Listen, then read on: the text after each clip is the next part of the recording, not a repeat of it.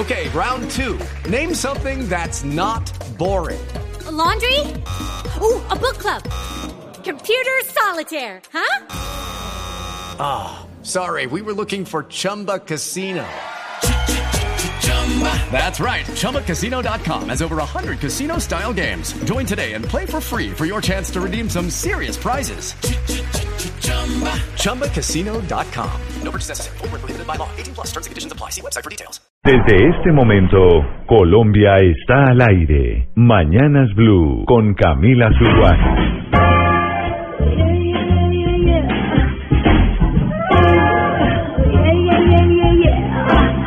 I think I did it again.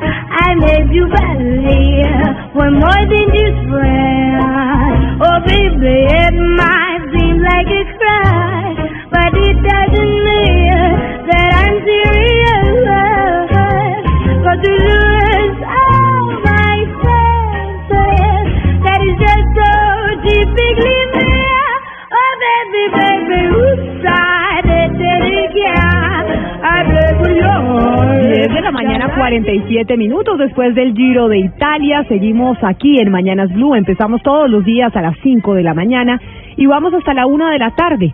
Estamos eh, no tan contentos, lamentablemente, por lo del Giro, ¿no? Porque Gaviria iba a ganar, como nos lo explicaban Rubencho y César Augusto, pero al final quedó de tercero. De segundo. De segundo, de segundo, pero iba a ganar, pero va tercero en la clasificación, ¿no? Según bien la tabla. No, es que por lo que entiendo, no, no. Mejor No, dicho, no, no, no, mañana hay que decirle De la cuarto, pedagogía de el- el Rubencho. De cuarto va eh, Superman López, Ah, en la tabla general, que es la que más les importa, pero hay otros premios. Por ejemplo, el que más número de eh, etapas gane, y ahí Gaviria va muy bien. Ah, si hubiera lo ganado hoy, hubiera tomado mu- o cogido muchos más puntos, quedó de segundo, toma menos puntos. Eso es lo que yo estoy entendiendo. Bueno, No. pues ahí entonces mañana me, me rajé, porque entonces mañana toca decirle a Rubencho y a César Augusto que, Que nos no hagan hizo la hacer- tarea. que no hizo la tarea y que hay que hacer eh, mayor pedagogía. Hoy estamos de martes y me acuerdo que Gonzalo desde la semana pasada musicalmente dijo los martes son de versiones y normalmente eh, la original es mejor que la versión, ¿no? que el eh, remake o que el homenaje que se haga, pero tengo que decirle, Gonzalo, que esta canción con la que abrimos este capítulo de hoy está mejor la versión que la original. Y eso que a mí la original me encanta. Se la presento o le presento esta agrupación, Camila. Es la agrupación del pianista, del pianista Scott Bradley de los Estados Unidos, versionando una canción que yo sé que marcó su juventud. Oops, I Did It Again de Britney Spears. Y antes de darle paso a la canción original para que los oyentes comparen, les tengo una noticia de última hora y tiene que ver con la revista Forbes, porque acaba de confirmar que ya Starbucks y Whole Foods han eh, aceptado o van a aceptar el pago de mm, en bitcoins dentro de sus establecimientos en los Estados Unidos. Y esta noticia va ligada también, Camila, con el aumento en el precio del bitcoin, que a esta hora se cotiza en 8.060 dólares. En semana y media la criptomoneda ha crecido 2.000 dólares. Ahora sí, le doy paso a la canción original de Britney Spears.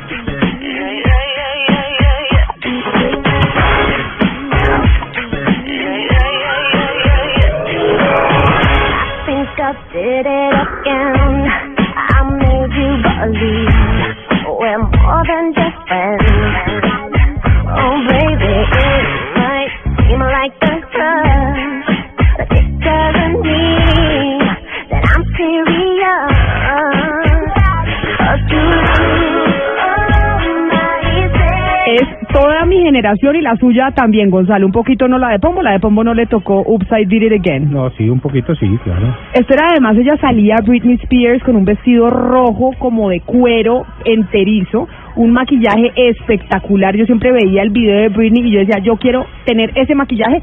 Entonces me acuerdo, Gonzalo, que fui a un prom. Usted obviamente fue a prom, ¿no? A la fiesta de grado. Pero claro, los conservadores también vamos a prom, sí, sí, no tenemos ningún problema con eso. Y, y le dije a la maquilladora, yo quiero ese maquillaje. Ese de Britney Spears es el que yo quiero. ¿Y se lo dijeron? ¿Se lo pudieron? Claro, porque ella se maquilla como con el ojo azul arriba, bueno, muy de la época, ¿no? Como azul y clarito en la parte de arriba. ¿Pero hay foto de eso? ¿De ese momento hay foto? ¿Quedó algún tipo de registro para poder verla? No, no, señor. Imagínese, además de mi Ah. adolescencia, ¿cómo le parece, Gonzalo? Ni más faltaba. Bueno, pues, pues, no, no pasa mucho. Ana Cristina estaba viendo en redes sociales a Claudia Julieta Duque montar unos videos de Hidroituango y no entendí muy bien. ¿Usted los vio? Eh, unos videos con agua saliendo y no entendí de qué se trataba eh, este video que montaba Claudia Julieta Duque sobre la sobre la situación de Hidroituango. Sí, eh, se trata de eh, un video que también eh, corresponde pues eh, al, a la misma difusión que está haciendo eh, desde ayer el señor Humberto Ortiz. Es un video inédito que es parecido al que se divulgó en el noticiero CMI y muestra eh, la gravedad de, de la infiltración que según EPM no eh, implica riesgo alguno. Entonces, una vez más, Camila, estamos en lo mismo que discutíamos ayer con el ingeniero Santiago Ortega y es en la falta de la claridad en las eh, comunicaciones, porque pues en el video verdaderamente se ve una situación pues que no parece fácil. Eh, se ve un vertimiento de agua muy grande, pero pues obviamente si se lo muestra a uno en redes sociales, si no le dan a uno un contexto, si no le explican bien y más, si no le explica bien a uno la fuente que es empresas públicas, pues entonces esta información queda a la explicación de otras personas, de personas en redes sociales. Entonces yo creo que aquí eh, EPM pues debe eh, dar una explicación sobre ese video porque ese video está eh, circulando por todos lados. Y sabe también quiénes tienen que dar una explicación, que lo intentaron hacer a través eh, de un comunicado de prensa ayer. ¿Se acuerdan la denuncia, doctor Pombo, que hicimos sobre Ciudad Perdida en, eh, en la Sierra Nevada de Santa Marta, un helicóptero del ejército, que es el que se conoce como el helicóptero papaya o no sé qué, aterrizando en plena Ciudad Perdida y llevando civiles dentro del helicóptero?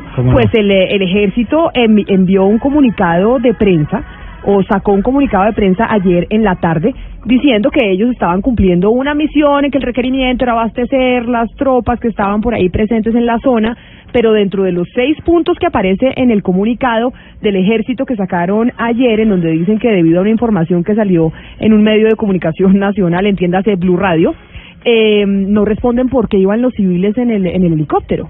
No, o sea, dentro de los seis puntos no hay explicación de por qué hay civiles en el helicóptero, que además de cuando acá la- el abastecimiento eh, para las tropas significaba que ah, se baja gente de civil del helicóptero a tomar fotos como si estuvieran en mm, de en paseo. turismo, en turismo. De turismo, raro, exactamente. La crítica, digamos, o el reproche era doble. Por un lado, digamos, las actividades que uno no entendería en una reserva natural, en una reserva arqueológica, que un mamotreto de helicóptero pues aterrice eh, eh, pues allí.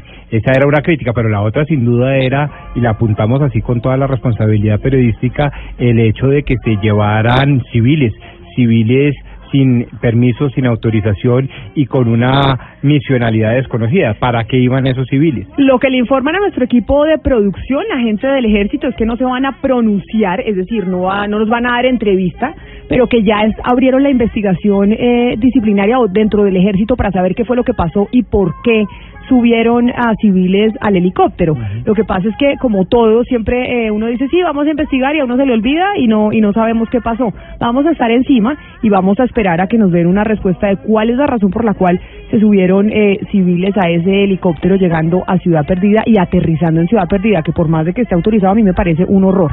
Esa, esa imagen, esa imagen es nefasta. O yo no sé, yo nunca he visto un helicóptero en Machu Picchu, como lo decíamos ayer. Y, y la autorización yo creo que implica también un seguimiento constante por el alcance, me explico. Una cosa es que se suba una vez al año por efectos de una causa, una fuerza mayor, un caso fortuito. O, por ejemplo, para llevar víveres una vez o por un accidente que haya que sacar y evacuar a alguien, algún accidentado, bueno, vaya y venga. Pero si es algo recurrente y eso, pues habría otras preguntas. ¿Tenemos permiso de la comunidad indígena? ¿Qué tan frecuente es? ¿Qué tanto daño se le está haciendo a la arqueología de Ciudad Perdida? Bueno, otra serie de preguntas. Me, me, me parece que todo tiene eh, tanto de largo como de ancho. Sí, además aquí eh, vemos el mismo problema en un sentido del video que estamos discutiendo con empresas públicas y es que si la fuente, la fuente de información no da una información clara frente a lo que se está mirando, lo que se deja es expuesto a que en las redes sociales la gente tenga distintas interpretaciones. Me parece un gran error que, por ejemplo, el ejército en este momento no esté dando la cara, no esté respondiendo, diciendo exactamente qué es lo que está sucediendo, porque ahí es donde tiene no sé cuántos retweets, tiene un montón de, de, de interpretaciones, cuando eso se podría solucionar fácilmente con unas comunicaciones claras. Es lo mismo que está pasando con empresas públicas. Empresas públicas dicen que está pasando una cosa, pero en el video se ve claramente que es otra. A ver, yo tengo una óptica desde afuera, ¿no? Y pregunto desde mi ignorancia, Ana Cristina, ¿qué hay que hacer para que se acabe y se deje de hablar de Hidroituango? O sea, ¿hasta cuándo vamos a seguir hablando de Hidroituango y los problemas que tiene? ¿Qué hay, qué hay que hacer? O sea, ¿Qué hay que hacer? Solucionar los problemas que hay. Sí, pero es que está Es que- complicado, Gonzalo. Está complicado, sí, está muy Está complicado, pero es que hay que complicado. solucionar y dar re- y sobre todo dar respuestas eh, claras porque es que este en este momento es el proyecto hidroeléctrico más importante que tiene el país y son los recursos del país y el y parte del futuro energético del país, es a futuro lo que representa. Entonces Hidroituango no es como muchos creen problema de Antioquia, eso no es problema de Antioquia, es problema de toda Colombia. Pero hay Tiene que- una Sí, perdón que la, la interrumpí, pero yo creo que hay que darle también oxígeno, porque también hemos dicho, Ana Cristina, que es un megaproyecto. Todos los entendidos advierten y utilizan la palabra complejo, de enormes complejidades técnicas, económicas y demás. Y además de eso, han sufrido un percance colosal percance que por supuesto tendrá una cantidad de alternativas y por eso es que entre nuestros propios invitados técnicos se echan la pelota y se pelean. Pero, pero, pues ahí hay que darles oxígeno, ¿no? Pues pero sí. todos los días, doctor Pombo. O sea, No, todos los días. oxígeno es eh, eh, reposar la información, analizar el video, analizar la postura de Lo uno, que- sí. creerles a los de EPM cuando haya que creerles. Lo que pasa es que es el proyecto de infraestructura energética más grande en el que nos hemos embarcado en Colombia, cuesta un dineral, pero además promete abastecer a Colombia del 20% de la energía que necesita a través eh, de energía de agua. Con Pues, más veras hay que respaldarlos, Exacto, con más veras hay que darles que oxígeno para que hagan bien sus cosas. Sí, pero si se han equivocado también, Pombo, pues hay que, No, hay que hablar darle- no, ni, ni más faltaba, no estoy tratando de autocensurarnos, ni más faltaba, sino simplemente dar un paso adelante en la responsabilidad frente a lo que implica la eh, alternativa de solución frente a lo que ha venido sucediendo. Pero mire, otro de los temas de los que hemos venido hablando desde el fin de semana tiene que ver con las visas de los magistrados. Toda la mañana, los magistrados se pronunciaron esta mañana. Hemos, eh, desde la semana pasada se ha hablado de las visas de los magistrados. Todo un rollo. Y eso, eh, Hugo Mario, nos hace pensar, ¿y las visas nuestras qué? ¿Será que si esto le pasa a un, eh, a un magistrado, que obviamente se habla de presiones indebidas por parte de los Estados Unidos y que sería un mecanismo para eh, presionar decisiones en la, en la Corte Constitucional, pero muchos colombianos se preguntan, oiga, y si esto le está pasando a los magistrados, que son los magistrados de las altas cortes, ¿qué pasará con las visas nuestras? No, pues imagínese el colombiano que ya tiene la cita para ir a solicitar su visa a la embajada americana en Bogotá. Debe estar muy preocupado, sobre todo por no no tanto por el tema de los magistrados, Camila, bueno, o también por esto, pero pero más que más que por este hecho de esta semana, por lo que ha sido toda la política migratoria del gobierno Trump, que entre otras cosas hizo parte de su promesa de campaña de reducir el ingreso de extranjeros a los Estados Unidos, pero sobre todo de migrantes ilegales a los Estados Unidos, es decir, eh, América para los americanos, creo que era la frase que utilizó Trump y lo ha venido cumpliendo poco a poco, es decir, creo yo, lo veremos más adelante, Camila, que la cosa de la visa eh, para los colombianos, el ingreso de los colombianos a los Esta- Estados Unidos es ahora mucho más complicado que en gobiernos anteriores. Pues por eso es que tenemos un informe a propósito que estamos hablando de las visas, las visas de los magistrados y hemos estado comentando y debatiendo desde la semana pasada y las visas para nosotros los ciudadanos que se está complicando la cosa o no.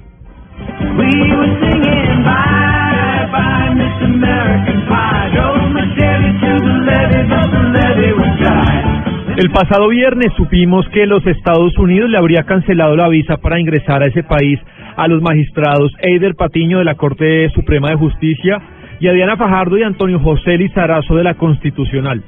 Con la noticia se armó tremendo incendio porque una decisión discrecional de los Estados Unidos fue visto por políticos y activistas como un instrumento de presión a los magistrados, ya que en las manos de las Cortes hay asuntos sensibles para la relación entre Colombia y Estados Unidos, como la extradición.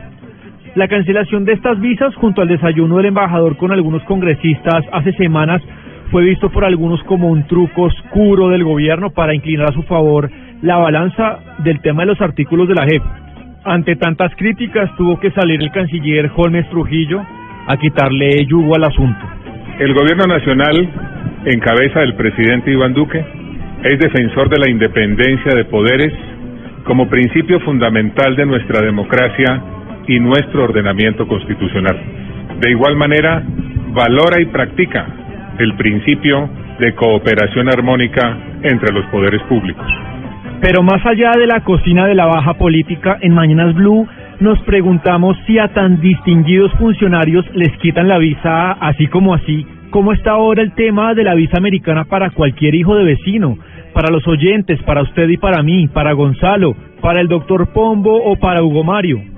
¡Uh, Mickey! La maldición de los siete años de la mala suerte. Para conocer a Mickey y a Pluto en persona, los filtros se han hecho más estrictos y rigurosos. Desde hace siete años, el formulario es electrónico y no manual, por lo que torcer la verdad y acomodar las preguntas es más difícil. Además, con la doble cita, la primera para la foto y la huella y la segunda para la entrevista, los gringos tienen tiempo para cotejar la información con más precisión. Me comuniqué con dos agencias de viaje y me contaron que la cancelación de visas y renovaciones aumentó en el último año. Con Donald Trump, a los colombianos se nos aleja el sueño americano. Y Jaime Moreno es nuestro corresponsal permanente en Washington. Jaime, no solo para los colombianos aquí en, eh, en territorio nacional en donde estamos nosotros, sino los colombianos que están en Estados Unidos ya. ¿Se les ha complicado también las cosas un poco más con el tema de las visas recientemente? Camila, como lo decía Hugo Mario, esto fue una promesa de campaña. La administración del presidente Donald Trump está comprometida en reducir no solamente la migración ilegal, sino también en reducir la migración legal. Los, digamos, los estudios, eh, digamos, los que estiman alrededor de una disminución con todas las medidas administrativas que ha tomado la Casa Blanca, alrededor del 50% en la migración legal, pero no es un tema para Colombia, es un tema general de la política de los Estados Unidos, es decir, hay un muro físico que el presidente Donald Trump intenta construir en la frontera con México, pero hay otro muro que es un muro burocrático que es mucho más fuerte y efectivo, que a través de diferentes medidas administrativas, digamos, el gobierno ha tratado de restringir la expedición de nuevas visas, los cambios de estatus, las renovaciones, eh, por ejemplo, de, de visas también en los Estados Unidos. Por ejemplo, hay normas como la de los tres meses. Antes alguien iba a la embajada y pedía su visa, pero en esos tres meses en los que estaba en Estados Unidos podía tener algún cambio de decisión, podría decir voy a estudiar, entonces voy a cambiar mi visa o de golpe me voy a casar, se casaba con alguna persona, ya no lo puede hacer, eso se considera digamos un fraude si antes de 90 días la persona toma alguna decisión diferente a lo que dijo en el consulado que venía a hacer a los Estados Unidos. Las solicitudes, por ejemplo, de la tarjeta de residencia, la llamada Green Card, eh, estos tiempos se han demorado también, hay una mayor congestión, también hay un aumento de las personas que tienen temor, personas que han tenido durante mucho tiempo residencia en los Estados Unidos, pero no han hecho el proceso para naturaliza- naturalizarse. Estas solicitudes han incrementado al menos en un 35% porque no temen, digamos, temen de lo que pueda pasar en el futuro de si las reglas vuelvan a cambiar. Es decir, hay una cantidad de requisitos adicionales que se le han puesto a ciertas visas, sobre todo a las visas de trabajo de gente profesional como la visa H1B, que les piden ahora mayores requisitos a las compañías porque la política es, en vez de que usted traiga personas fuera de los Estados Unidos, contrate a la gente que hay acá y usted tiene que buscar, si es una compañía, el mecanismo para tratar de justificar por qué realmente necesita traer a un inmigrante cuando hay personas en los Estados Unidos que pueden hacer el mismo trabajo. Es decir, son una serie de medidas administrativas que en cierta forma sí han llevado a un endurecimiento en las políticas migratorias, como lo dijo el presidente Donald Trump en campaña y como efectivamente lo viene haciendo Camila. So- Jaime, sobre la Green Card o el permiso temporal de residencia, me dicen muchos colombianos que eso se ha complicado, pero de una forma eh, absurda, es decir, que están exigiendo no solamente lo que antes exigían, que es un inglés perfecto, sino que eh, sea la persona que pretende quedarse como residente un profesional muy cualificado, pero además con un eh, trabajo muy, pero muy bien remunerado. Hay dos detalles, por ejemplo, con la Green Card de lo que se ha conocido y es lo siguiente. Por ejemplo, la gente que aplica a la Green Card antes tenía la posibilidad, por ejemplo, de entregar documentos adicionales para una explicación respecto a alguna duda que tuviera el, jefe de migración. O, por ejemplo, entregar otros documentos o dar, digamos, una explicación. digamos que ya en este momento esa persona, la agencia tiene la potestad de simplemente negarle la solicitud de la Green Card.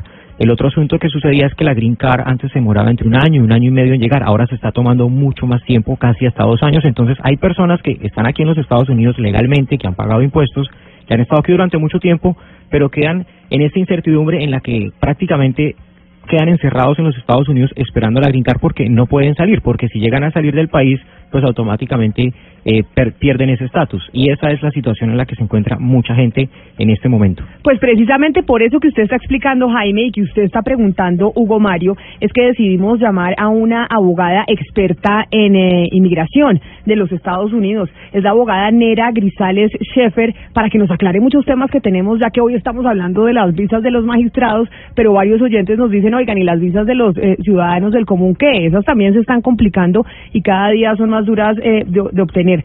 Abogada Grisales Sheffer, gracias por acompañarnos. Bienvenida a Mañanas Blue. Buenos días, Camila. Gracias por invitarme.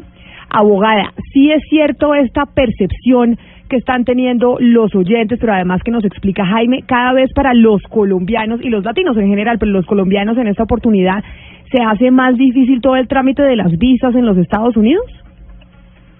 Sí, lo que sucede es que aunque las leyes migratorias en Estados Unidos son expedidas por el Congreso, o sea, la rama legislativa, la interpretación de las mismas, el, el, básicamente la aplicación de las mismas son por son hechas por jueces administrativos y por oficiales de eh, la rama ejecutiva. Entonces, sí, esta administración se ha particularizado por estar enforzando ciertas leyes eh, con un mayor rigor está adicionando más requisitos administrativos para que la persona aplique y para la revisión de las aplicaciones. Por ejemplo, como decía eh, hace unos minutos, ahora hay dos pasos para una, digamos, una visa de inmigración, de una visa de turismo. Hay que hacer las huellas, luego hay que ir a la entrevista y hay un tercer paso que cuando el cónsul tiene alguna sospecha infundada o no, de que esa persona eh, ha tenido problemas, cuestiones de corrupción o inclusive en el caso de los homónimos, homónimos, eh, perdón, tenemos que ellos paran el proceso, se quedan con los pasaportes y hacen lo que le llaman ahora un proceso adicional administrativo y dejan a la persona esperando meses, semanas, hasta que ellos determinen si esa persona es la que ellos tienen cierta información o no. Entonces sí es, es, está volviéndose más difícil obtener una visa para venir a los Estados Unidos o inclusive para residir aquí. Y esto se debe básicamente al cambio de gobierno, nada más. Esa es, la, esa es la razón por la cual ahora las cosas se están volviendo más difíciles y más exigentes que incluso ya lo eran antes. Bueno, desde el punto de vista jurídica, tengo que decir que sí. No sé si habrán otros otras razones, pero desde el punto jurídico sí, porque analizando las leyes migratorias son leyes que no tienen un proceso judicial, como una persona cuando lo cargan con un delito o algo así. Las leyes migratorias tienen procesos administrativos en donde las cargas probatorias son inversas y tienen mucha discreción todos los oficiales y todos los empleados de la rama ejecutiva. Entonces, sí, básicamente esta cuestión es una cuestión de gobierno a gobierno. Y entonces, ¿qué tiene que tener la gente en cuenta a la hora de planear cualquiera de sus visas? Es decir, cualquiera que ya sea, porque hay diferentes visas. Está la J, que la J es cuando usted va a estudiar eh, porque tiene una beca o va a hacer un doctorado y demás. Está, por ejemplo, la F, la F1, que es la de la de turismo. Y así una cantidad de letras, porque eso es el abecedario entero. Eh, ¿qué, qué, o mejor dicho, ¿cuál es la principal recomendación para la gente? Uno, hagamos dos recomendaciones distintas. Uno para la gente que está pidiendo la visa hoy desde Colombia.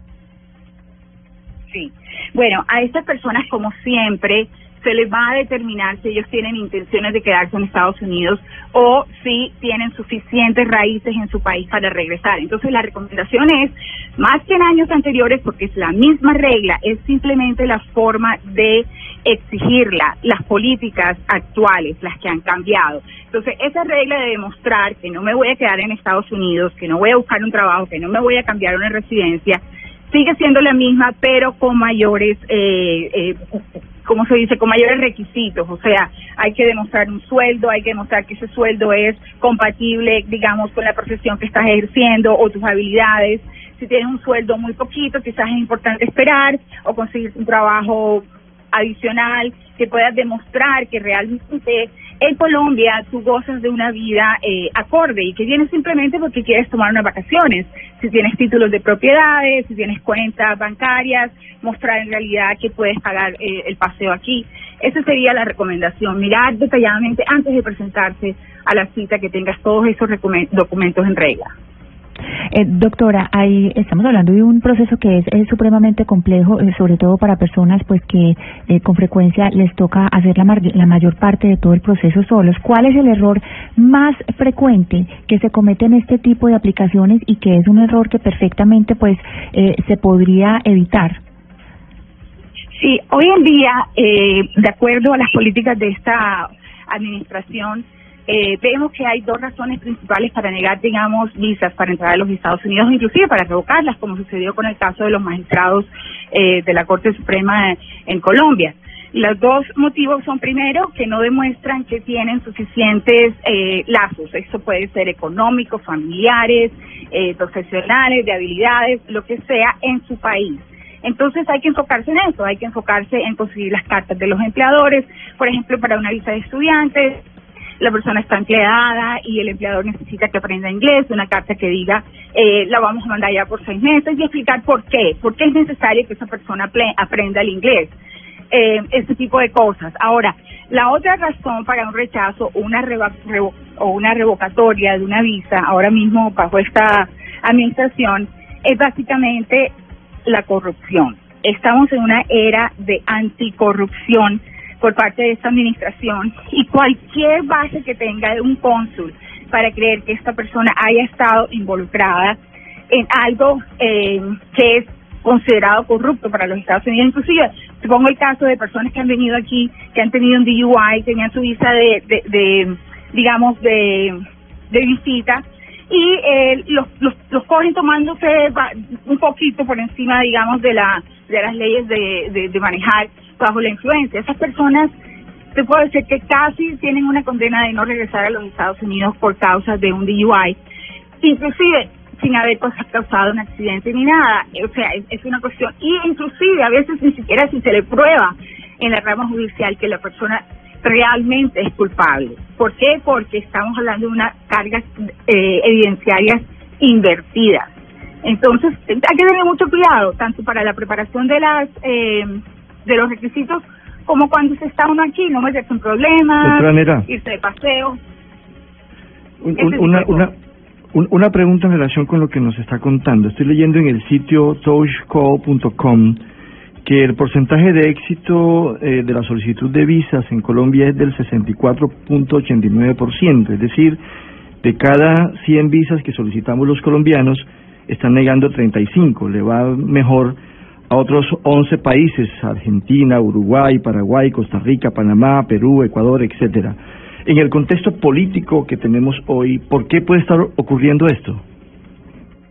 Bueno, se, se cree que eh, eh, lo que sabemos nosotros, lo que estudiamos las leyes y que las practicamos, es que la mayoría de, los colombianos, desafortunadamente, cuando llevan su documentación para probar que no se van a quedar en los Estados Unidos, eh, les falta, les falta más información y los cónsules por lo general no se convencen que la persona va a venir eh, de vacaciones y se va a regresar. Pero por otro lado, está aumentando, y esto es a diario, las razones como por ejemplo la digamos, la, la causa posible de que cierta persona haya estado involucrada en un escándalo eh, de corrupción o algo similar. Eh, eso se está viendo. Yo lo estoy tratando muy, muy a menudo, digamos, en los, en los últimos ocho o diez meses han habido más personas que se les ha revocado eh, la visa o que se les ha negado basado en la presunción de algún acto o de alguna cuestión que no tiene que, tiene que ver con corrupción. Doctora, más allá de lo que usted comenta, hay una realidad y es que cada país es autónomo y soberano de decir quién entra y quién no a su territorio. Y tomando en cuenta esto, ¿qué papel juega el funcionario migratorio que otorga la visa en la embajada? ¿Y por qué se lo digo? ¿Por qué se lo pregunto? Porque al final uno puede llevar cualquier cantidad de documentos que usted está mencionando y el funcionario ni se los pide y además no le otorga la visa. Correcto, ellos tienen unos parámetros que siguen eh, de cierta edad a cierta edad, ya ellos de entrada, como te digo, la carga probatoria es invertida y, y también obviamente aplica a los, a los eh, oficiales consulares. Ellos tienen mucha discreción, están muy bien entrenados para ver la cara a alguien, desafortunadamente es así, y decir esta persona eh, si va a regresar o no va a regresar sin ni siquiera mirar los papeles. Es desafortunado para los que quieren venir y yo lo entiendo, pero es, es, es como son las leyes migratorias. Eso se lo da las leyes migratorias, ese derecho, esa discreción muy amplia a los cónsules. Doctora Grisales, hay un caso que se repite una y otra vez y es la de los eh, eh, colombianos, bueno, y en general los, los ciudadanos extranjeros que llegan a Estados Unidos y no cumplen con los plazos de permanencia de acuerdo a la visa que les han dado. ¿Qué eh, sanciones están recibiendo hoy o a partir del gobierno Trump? ¿Qué tipo de sanciones reciben esas personas? Sí, lo que estamos viendo ahora, que no veíamos, digamos, en administraciones anteriores, es que, digamos, al día siguiente que se les vence su ah, I-94, que es la estadía, ¿no? El permiso de estadía, están recibiendo cartas a las direcciones que están registradas de esas personas con inmigración, en donde les dicen que eh, tienen que salir porque si no estarían sujetos a un proceso de removición del país. Eso no sucedía antes, la persona sabía que estaba sujeta a eso, se quedaba aunque fuera un día, pero ahora el gobierno se está tomando el trabajo de enviar esas cartas y advirtiéndoles que si no se van por su propia eh, iniciativa, eh, van a empezar un, un proceso eh, eh, de remoción. Pues abogada, eh, muchísimas gracias por habernos atendido y por habernos dado claridad sobre sobre las visas, porque hoy con que tenemos pues este escándalo con, eh, con los magistrados desde la, la semana pasada, que algunos los llamaron a revocarle las visas, muchos colombianos dicen, oiga, ¿y qué va a pasar con, con la mía? Así que abogada Nera Grisales eh, Schaefer, abogada experta en migración, gracias por haber estado con nosotros hoy aquí en Mañanas Blue. Con mucho gusto. Feliz Que resto, tenga buen día. Feliz resto de día. Oiga, y me manda doctor Pombo, eh, un oyente, un video de, de Peter Albeiro. ¿Sabe quién es Peter Albeiro? ¿Cuál era Peter Albeiro? No, Peter Albeiro. ¿Usted sabe quién es Peter Albeiro o Mario o no? Es, es un humorista, creo, ¿no? Es un humorista, exacto, que nos dice Sí. que, que Peter Albeiro hace un chiste de la primera vez que uno va a pedir eh, la visa a... Estados Unidos. Exacto, la primera vez que uno va a la embajada a pedir la visa, que uno de colombiano se muere del susto. Ese es el chiste que nos manda el, eh, el oyente que nos dice que Peter Albeiro hace una broma sobre cómo es cuando uno va a pedir la visa. ¿Y qué me dicen ustedes con el tema de la visa americana? Porque también pasa. Si van a sacar la visa americana, no se pongan a contarle a la gente. Todos son agentes de viajes. Ay, diga esto, no diga lo otro, cuidado. Ay, no, mire, a un vecino mío se la negaron porque dijo esto. Usted hable con la verdad. Todo lo que es, es mejor. Ellos saben todo. Usted no ha llegado y ya le, mejor dicho, ya le investigaron. Hasta saben que usted tiene cálculos en este momento. Claro, uno se va nervioso. No le cuenten a nadie. Con que sepa su familia es suficiente. Uy, porque la familia de uno sabe que uno tiene la cita en la embajada americana y todos, si su cita es a las 10 y 20, a las 10 y 19 todos están con una veladora prendida. Y todos cantando, ¿quién cree en ti, Señor? No morirá para siempre. Y uno va a la embajada, señor gringo, y no la avisa, vea, nosotros no queremos ir, eh, o sea, queremos ir, pero no nos vamos a quedar. Unos tíos míos sí se quedaron. Unos tíos míos se quedaron, pero nosotros queremos ir a Estados Unidos y no nos queremos quedar. Es que es una angustia. Por eso le digo. La descripción es perfecta. ¿Y que me dice que todo el mundo tiene en su corazón un agente de viajes? Sí, Por eso, mire, Cristian Palacios es gerente y asesor especialista en eh, emigración eh, de la empresa tuvisa.com.co. O sea, tuvisa.com.co es un portal que usted le ayuda a tramitar la visa porque uno se muere del susto y muchas veces no sabe ni siquiera eso cómo se tramita. Don Cristian Palacios, bienvenido a Mañanas Blue, gracias por acompañarnos. Pues buenos días, Camila. Muchísimo, muchísimas gracias por la invitación y a todo el equipo de trabajo. Mire, como estamos hablando de las visas de los magistrados que se las quitaron, pues queremos saber es qué va a pasar con las visas nuestras, las de los ciudadanos eh, del común, porque la gente dice, oiga, le quitan una visa a un magistrado, no le van a quitar la visa a un eh, ciudadano de a pie. Ustedes que son eh, expertos en trámites de visas, ¿qué tan difícil está tramitar la visa a los Estados Unidos y qué tantos eh, rechazos están recibiendo los colombianos a la hora de tramitarla? Bueno, sí, por primer, el primer punto, pues eh, los colombianos no deben preocuparse por el tema que tenga su visa, que se la van a cancelar o se la van a revocar, mientras que no haya hecho un mal uso de su visa en la estancia que haya permanecido en Estados Unidos. Desafortunadamente, eh, las personas eh, que están en Colombia se están quedando más del tiempo permitido en Estados Unidos y están dándole mal uso a su visa. Pues desafortunadamente pues ingresan por un tema de turismo, pero se ha prestado para otro tipo de eventos que ellos quieren hacer, como quedarse como un tiempo largo con algún familiar o hacer algunos trabajos ocasionales o muchas personas ya se quedan allá en Estados Unidos. Don Cristian, pero eso para la gente que ya tiene las visas y la gente que está en Sí, este claro. momento con la intención de ir a tramitar la visa de los Estados Unidos, díganos la verdad, ¿se están rechazando más visas hoy en día que antes? En la embajada de Estados Unidos está más exigente con el tema de postulación. Eh, ya no es como en la época de Obama que tenemos una amplia aprobación de visas. En este momento el gobierno Trump ha exigido eh, una aprobación más exigente por parte de ellos para poder aplicar para este visado.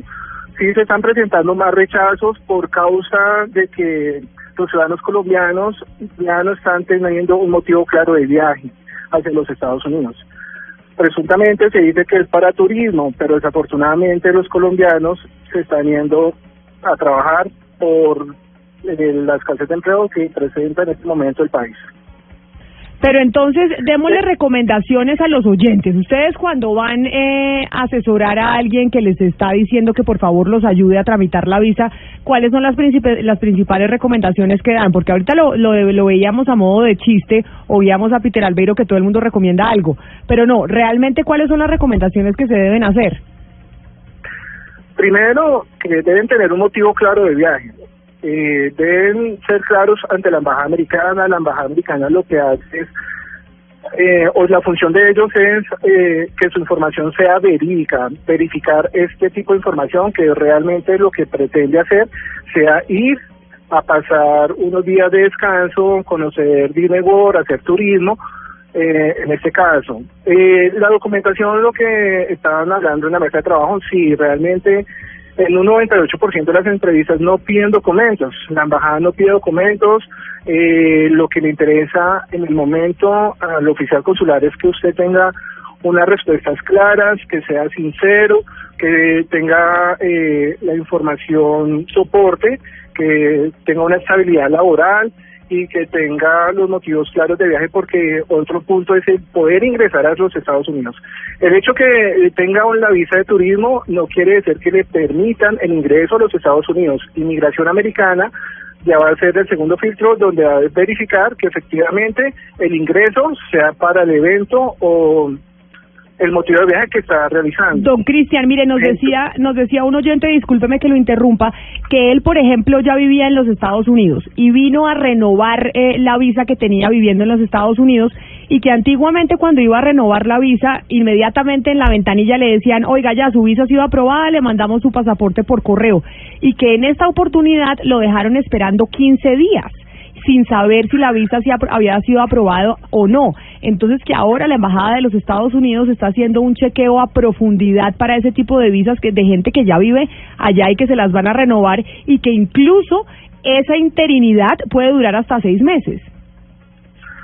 Es verdad, ahorita hay un proceso administrativo, como nos comentaba la abogada, eh, la embajada está haciendo un filtro de seguridad donde realmente se esté cumpliendo con las personas que estén allá con sus impuestos, que estén haciendo un buen manejo de su estancia en los Estados Unidos y que no se infra- in- eh, que no esté cometiendo ninguna infracción ante la ley de ellos.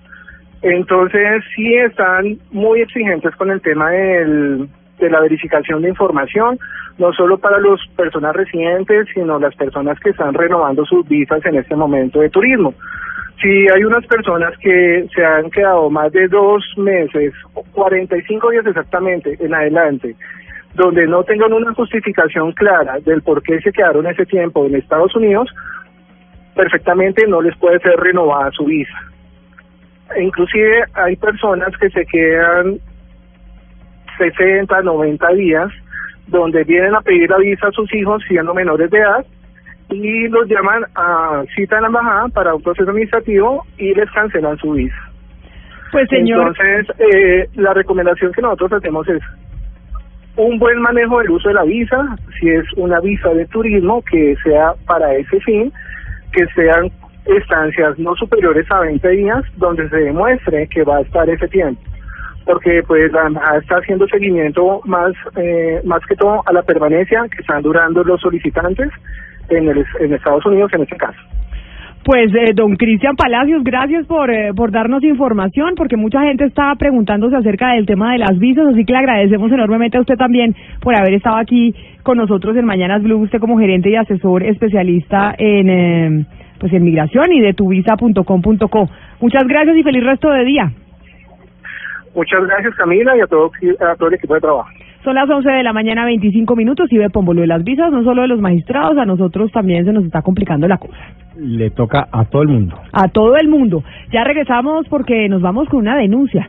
Estamos eh, haciendo investigación y cuando regresemos les vamos a decir de qué.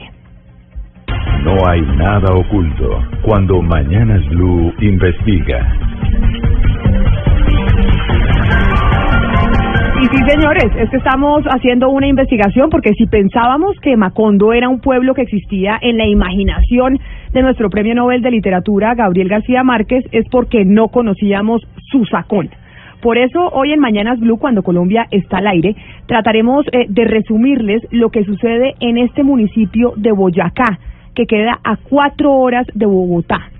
Esta es la primera de tres entregas que vamos a hacer de la historia de Pupolandia.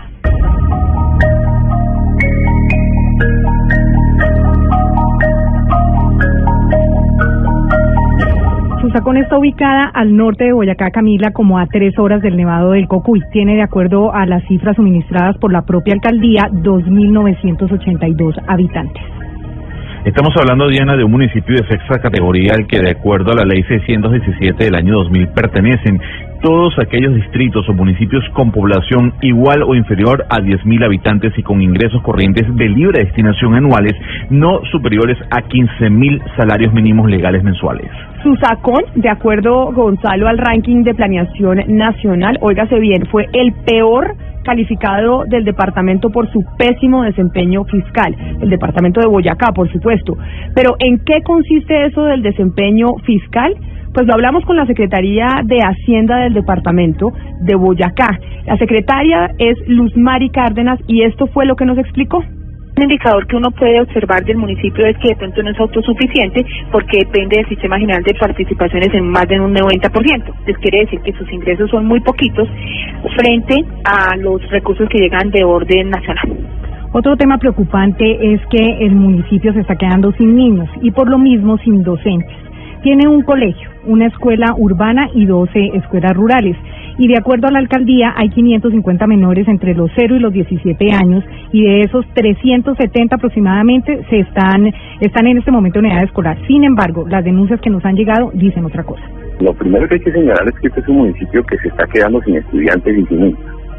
En este momento, en la jornada primaria, donde hay cinco cursos, tan solo hay entre 30 y 35 estudiantes luego de ser una escuela que tenía más de 150 estudiantes, que tenía más de 12 profesores, o tiene un solo docente para esos cinco cursos. En el colegio existen aproximadamente en secundaria 170 alumnos que van de eh, sexto a once y pues esa es una cifra también un número muy pequeño de muchachos porque la mayoría están yéndose al pueblo vecino a Sobata a estudiar debido a la calidad en la educación como lo han venido manifestando los padres de familia. Hay escuelitas en el sector rural que solamente cuentan con tres alumnos. Hay otras escuelitas que en este momento están siendo utilizadas como corrales de cabras porque ya ni siquiera alumnos existen. Entonces la población de Susacón, como lo decía en cada día es mucho menor a lo que dicen las estadísticas del DANE. Sería muy buen ejercicio que el gobierno nacional tomara como ejemplo Susacón y hiciera una visita para que verificaran en campo que realmente este es un municipio que se está quedando absolutamente solo y con unos graves problemas en todos los campos, a pesar de haber invertido muchas cifras de dinero durante los últimos 20 años especialmente. Sin embargo, el, el municipio de Susacón le entregó al secretario de Educación de Boyacá, Juan Carlos Martínez, cifras oficiales que dieron un parte de tranquilidad. La mayoría de nuestras pequeñas escuelas tienen menos de 35 niños entre transición y quinto. Con la modalidad escuela nueva, un solo docente atiende a los niños que hay desde transición hasta quinto. O sea, ya por ejemplo hay una escuela Jones, en otra hay 14, en otra hay 4, en otra hay 6, en otra hay 31. En la sede del centro eh, teníamos en la urbana mixta 37 estudiantes. Está en el límite. con 37 normalmente se requieren los docentes. Uno administra los primeros cursos y otro los segundos con esta modalidad de escuela nueva. ¿Mm? Eh, sé que hubo eh, alguna renuncia o salida o algo, hubo un cambio ahí. Y eh, mientras llegó el reemplazo, pues ellos, igual que en todas las empresas, igual que les pasa a allá cuando alguno de Blues de enferma o sale, los demás tienen que asumir y tienen que garantizarse que continúe el trabajo funcionando, pues igual es en educación. Hubo un tiempo que le tocó a una sola docente atender este grupo y hubo un momento que mientras organizaba todos los grupos, fueron dos días los que nos reportó la rectora, dijo voy a citar solo a la mitad un día, ya otro, dos días, ya otros dos días, para organizar ya el trabajo por grupos, porque ese es un tema de proceso de autoaprendizaje ya. Eh, eso es, eh, es, eh, lo que me contó de que hablaron, pero eso fue una cosa transitoria, hoy incluso ya están los dos docentes y eso fueron dos días.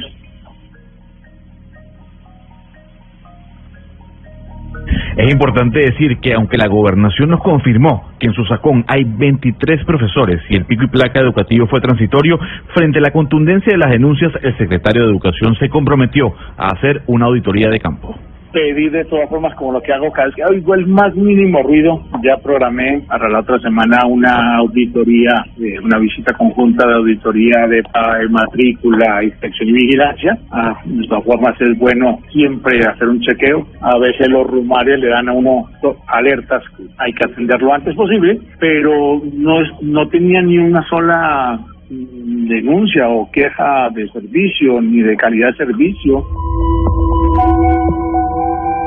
En materia de salud, Susacón creó una empresa social del Estado que, de acuerdo a los denunciantes, no funciona en debida forma, porque hasta los medicamentos se los entregan a los pacientes en las ciudades intermedias más cercanas. Sin embargo, otra es la información que el municipio le entregó a la gobernación, como le explica el secretario de Salud de Boyacá, Germán Pertus. Una unidad ambulatoria del riesgo que no tiene servicios de urgencias ni de hospitalización. Lo único que tiene son todos los servicios relacionados con promoción y prevención medicina, odontología, enfermería y eh, todo el tema que es consulta prioritaria y laboratorio clínico. Son realmente creo que ellos prestan 21 servicios. En el municipio prima el régimen subsidiado de salud y por lo mismo toda su población está afiliada al CISBEN. En el registro de la gobernación de Boyacá aparecen 2.912 personas cisbenizadas. Pero además, aunque las denuncias dan cuenta de que existen en los listados personas que no viven en su sacón en este municipio, la Nación es la encargada de depurar esas listas que son enviadas por los alcaldes y revisadas por el personero. Pero sobre el tema, el funcionario no envió ningún tipo de información.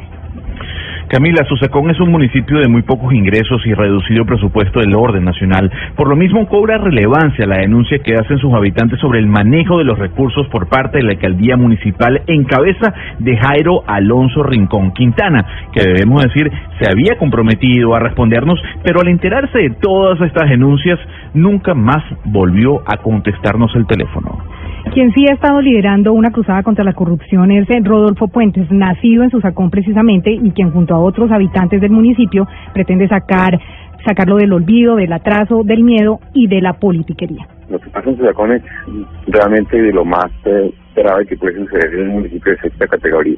Este es un municipio que realmente no supera los 2.000 habitantes, a pesar de que las estadísticas y las proyecciones del DANE muestren una cosa diferente. Se requeriría hacer una visita de campo para probar que evidentemente la población y los registros del censo están inflados. Pero más allá de eso, encuentra uno que es un municipio donde todas las necesidades aún están por satisfacer.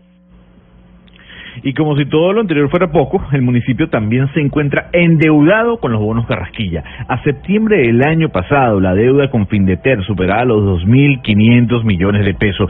Y aún así, en el año 2016 se firmaron dos contratos que superan los 160 millones para terminar las obras del acueducto. Obras que hoy están completamente abandonadas, según el vocero de los denunciantes.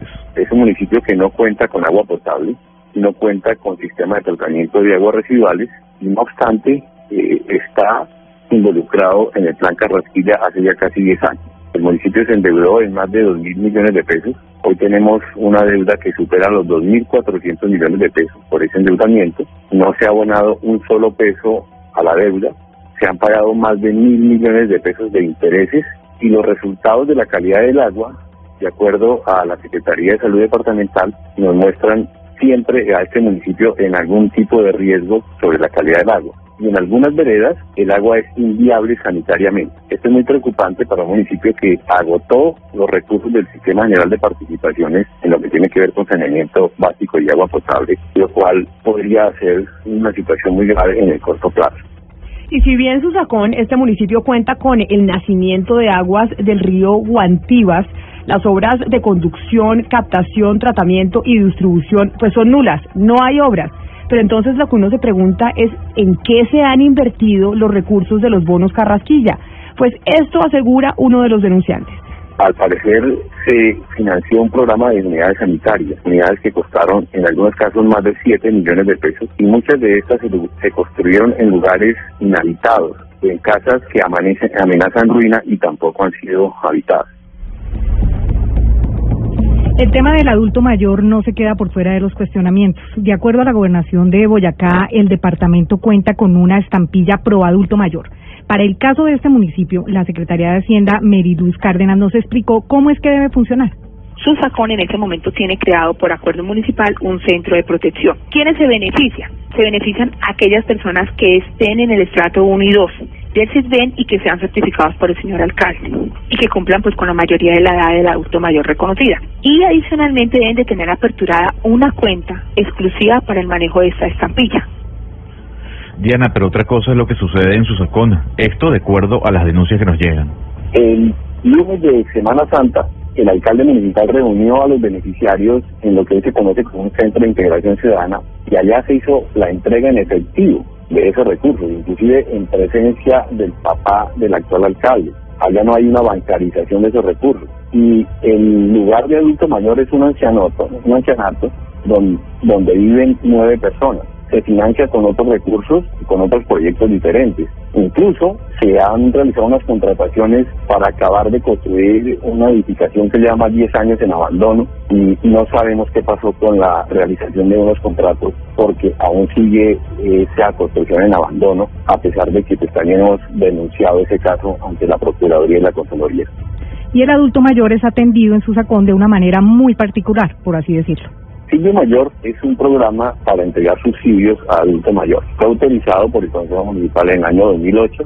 El señor alcalde de ese entonces fue autorizado para reglamentarlo, le colocó el nombre de su papá y hoy día se utiliza como mecanismo para entregar dinero en efectivo a personas que ellos eligen. No sabemos los criterios de selección, no conocemos el listado de estas personas porque nos lo ha negado, aduciendo el derecho a la intimidad y pues son recursos que deberían manejarse bancarizados y no a través de una entrega en efectivo porque se convierte en un mecanismo de constreñimiento, de chantaje y de inducción pues, a la corrupción.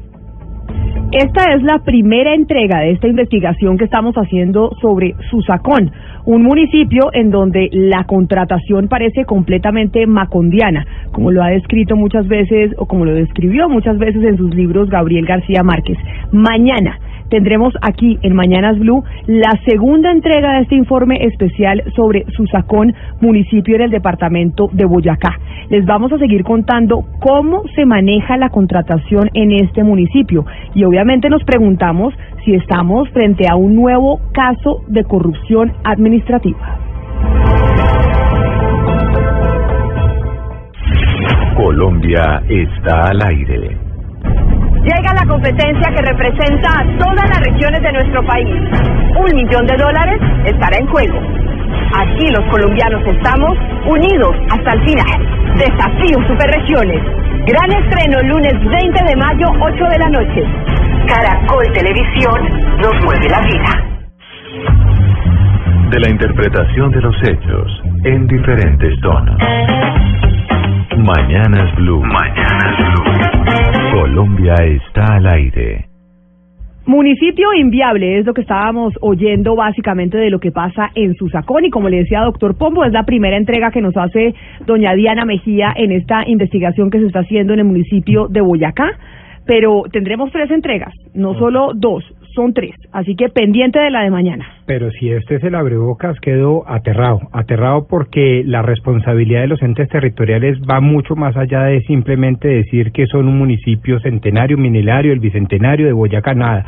Tiene unas responsabilidades fiscales, unas responsabilidades con el servicio público hacia sus habitantes, unas responsabilidades políticas frente a la institucionalidad y nada de eso se está presentando en Susacón Boyacá. Me preocupa enormemente. Oiga, y de Boyacá nos vamos a ir para el sur del continente, de Susacón nos vamos para Argentina, porque la situación política en Argentina está bastante delicada. Que aconteció en la Casa Rosada, también otra amenaza de bomba. El lugar hay que decir que estaba colmado de gente en los alrededores. En Argentina, el diputado oficialista Héctor Olivares fallece luego de permanecer días en estado crítico, producto de un atentado sufrido el pasado jueves.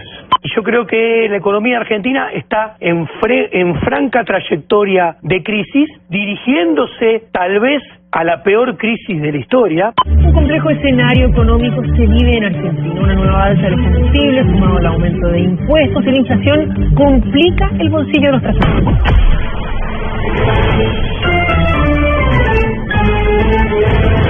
Deuda, crisis, inflación, devaluación, recesión, pobreza. Son palabras a las que Argentina lleva encadenada hace más de 80 años. Un país que a principios del siglo XX era uno de los cinco más prósperos del mundo, lleva un tobogán de ocho décadas de decadencia imparable. Nada funciona en realidad en lo que venimos haciendo hace casi un siglo, que por definición no funciona. Por eso Argentina es un país con una decadencia que es caso de estudio en las principales universidades del mundo. El jueves pasado asesinaron a balazos al diputado radical Héctor Olivares. Ayer hubo una amenaza de bomba en la Casa Rosada y en la sala de diputados. El argentino hoy debe sobrevivir en el país con los segundos impuestos más altos del mundo y con una inflación galopante que se come el salario. La situación es límite. Argentina hace agua por todas partes. No, Argentina es un país inviable. Argentina es inviable, con lo cual es una máquina de destruir valor Argentina. Es imposible, es un país inviable. Y nada te da lugar a pensar que esto pueda cambiar. Además, en medio de la crisis económica habrá elecciones de gobernadores durante todo este año y en octubre serán las presidenciales. Según las encuestas, la segunda vuelta sería entre el presidente Mauricio Macri y la expresidenta Cristina Fernández de Kirchner.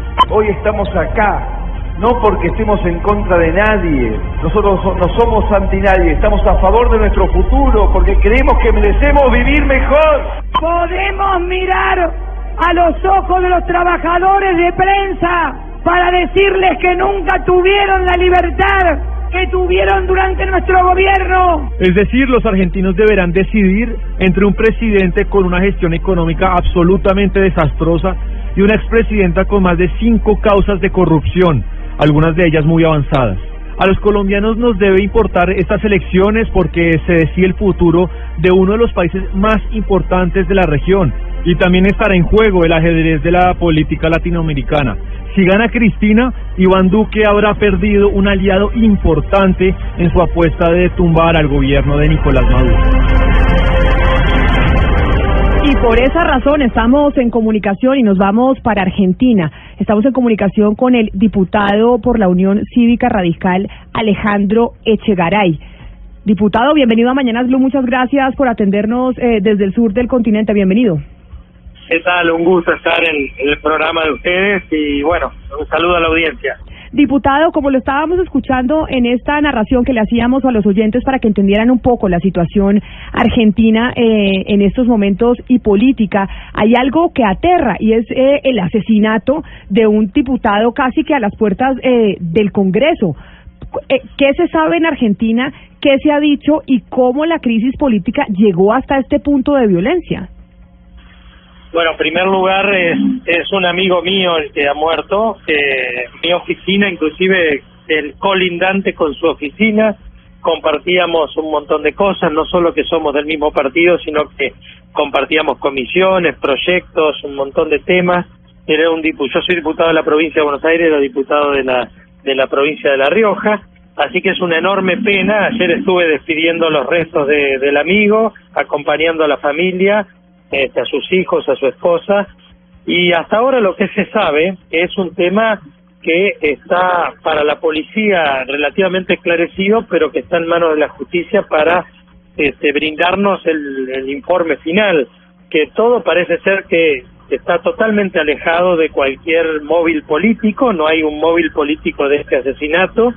Y lo que está estudiándose es si existe alguna relación entre el grupo que estaba arriba del auto que disparó este, con eh, el asesor de, el- del diputado Olivares, que es lo que todavía no está este, verificado, pero que es lo que se está investigando. No es un crimen político, pero es, es una situación alarmante porque eh, habla de una relación de la, de la sociedad con las armas, de una cierta patología, de una cierta patología ligada al, al alcohol, drogas, en fin, cosa que yo soy el, el dictamen de los, jueces, ¿no? Cómo se eso. Estamos teniendo fallas en la comunicación, Gonzalo, pero sí es muy grave la situación que está viviendo Argentina, pero sobre todo ver cómo eh, el asesinato de un eh, diputado, digamos que a las puertas del Congreso. Sí, Camila, y no solo eso, llama la atención lo que está pasando a diario, no solo el asesinato, sino que tres días después o cuatro días después se conoce amenazas de bomba en la Casa Rosada, amenazas de bomba en el sistema de metro de Buenos Aires, eh, la economía por el piso, o sea, Argentina está completamente destruida en este momento y yo quisiera preguntarle, diputado, qué es lo que está pasando en su país para quienes no conocen el diarismo. Le comentaba a mi compañera que la inflación es una de las más altas del planeta. Están endeudados con el Fondo Monetario Internacional. Eh, hay una devaluación en el país. Alarma de bomba. ¿Qué está pasando en Argentina? Bueno, la situación económica es, como ustedes eh, plantearon en el inicio del programa, es una situación que ya acumula varias décadas, que evidentemente tiene un recurrente eh, denominador común del déficit fiscal elevado. Tenemos una situación de, de una economía también con un fuerte problema para producir dólares, con lo cual no podemos financiar nuestra balanza externa. En más de, en más de, más de un, de un momento hemos tenido crisis relacionadas a la deuda, no solamente en épocas cuando otros países de América Latina también estaban profundamente eh, complicados con el tema de la deuda externa, Argentina no ha podido salir de esas crisis cíclicas en varias décadas. Y la inflación, como ustedes bien dicen, eh, hubo un intento por parte del nuevo gobierno de intentar un plan antiinflacionario, pero evidentemente hubo un error de diagnóstico en el, en el inicio del propio gobierno que lo alejó de la posibilidad de, de, de conseguir los logros de disminuir la inflación eh, en los tiempos que se, se planteaba, teniendo en cuenta que los países que han disminuido la inflación lo han hecho en plazos más largos, ¿no? Y nosotros tuvimos ahí un acto de voluntarismo. Di- di- Diputado, hay quienes le achacan los problemas a, a la izquierda latinoamericana, en este caso al gobierno de Cristina Kirchner, pero hay que decirlo, el señor Mauricio Macri ha hecho una política económica, como usted lo acaba de denunciar o anunciar, desastrosa. Cristina Kirchner es posible candidata, ya, ya va a ser candidata, pero ¿puede ser la nueva presidenta de Argentina? ¿Es viable? Bueno, ella, yo creo que ella tiene un piso y un techo, que es el sector para el cual ella eh, reivindica eh, sus posiciones políticas, que es un, sector que ronda más o menos el 30% de la Argentina. No es nada despreciable, por supuesto, son argentinos que piensan como ella y que obviamente ocupan uno de los campos de esta denominada grieta que tenemos hoy en la Argentina. Eh, el presidente Macri, hoy por hoy, creo yo que el desacierto no es en la buena voluntad de haber empezado a generar ciertas condiciones económicas para que vengan las inversiones y demás. El problema ha sido en que no ha convocado a todos aquellos actores de la política, el campo del trabajo, la producción, a sumarse a un proyecto político más amplio, de base más amplia. Ahí ha estado el error, me parece, del presidente Macri. Pues nosotros aquí desde el norte del continente, diputado Echegaray, vamos a estar pendientes de lo que pase en Argentina, porque como bien lo decía mi compañero Sebastián Nora, lo que suceda en Argentina nos preocupa aquí en Colombia y a todo el continente porque tiene pues un efecto inmediato, no solo en las balanzas de poder, sino también en la situación económica que pueda afectar al resto de la región. Así que gracias por habernos atendido. Nosotros, lamentamos eso- mucho eso- lo de su amigo, lamentamos mucho lo del diputado. Y, y lo que se necesita en Argentina es un gobierno de unidad nacional, evidentemente, porque solo solo con una fuerza política no se puede salir. Y volver al pasado de Cristina sería lamentable. Diputado por la Unión Cívica Radical Alejandro Echagaray, feliz día, gracias por habernos atendido y seguiremos en contacto. Gracias a ustedes. Son las 11 de la mañana, 50 minutos. Es momento de las noticias que llegan a todas las regiones. Les decimos a los oyentes que nos están preguntando que dónde se puede encontrar la entrevista completa de la abogada experta en migración, doña Nera Grisales Sheffer, que nos hablaba de las visas y de todos eh, los detalles que muchos están eh, queriendo repetir. Pues ya pueden encontrar eh, la, mm, la entrevista completa si la quieren, porque nos estaban pidiendo en, eh, en nuestra cuenta de Twitter en arroba Zuluaga Camila y también en arroba, en arroba Blue Radio Colombia. Son las 11 de la mañana, 50 minutos. Oiga, doctor Pombo, no hemos mandado la pregunta del día. No, se nos estaba olvidando porque los temas estaban muy profundos y que tocan siempre el bolsillo o la situación de los colombianos. Pero este no es tampoco un tema ajeno, Camila. Eh, y parece que la pregunta de hoy además es un poco distinta porque nos amplía, digamos, el abanico de posibilidades para que nos respondan nuestros queridos oyentes. ¿Qué tal esta pregunta? ¿Qué le quiere preguntar a los representantes de las empresas de patinetas eléctricas en Colombia? Y, eh, y, y vamos a hacer esas, eh, esa solicitud eh, de comunicación por parte de los oyentes, porque después de las 12 del día aquí en la cabina de Blue Radio van a estar precisamente los eh, CEOs, se dirá, los representantes, Gerentes generales, los gerentes de- presidentes. de las empresas eh, de las patinetas eléctricas para Colombia, que son Green, eh, Bird y Lime, que son estas empresas que llegaron de afuera para poner patinetas en Bogotá y en otras partes del país. Esto a propósito del anuncio que hacía ayer aquí también en Mañanas Blue el secretario de Movilidad de Bogotá, el doctor Juan Pablo Bocarejo. Vamos a hablar ahora con los representantes de las empresas. Seguro ustedes, nuestros oyentes, tienen muchas preguntas para ellos, así que las pueden enviar al 316-415-7181. Esa es nuestra línea de WhatsApp. Usted tiene preguntas sobre cómo deben funcionar las patinetas. Bueno, lo que se le ocurra, aquí van a estar los representantes de las empresas para responderlas. Son las 11 de la mañana, 52 minutos.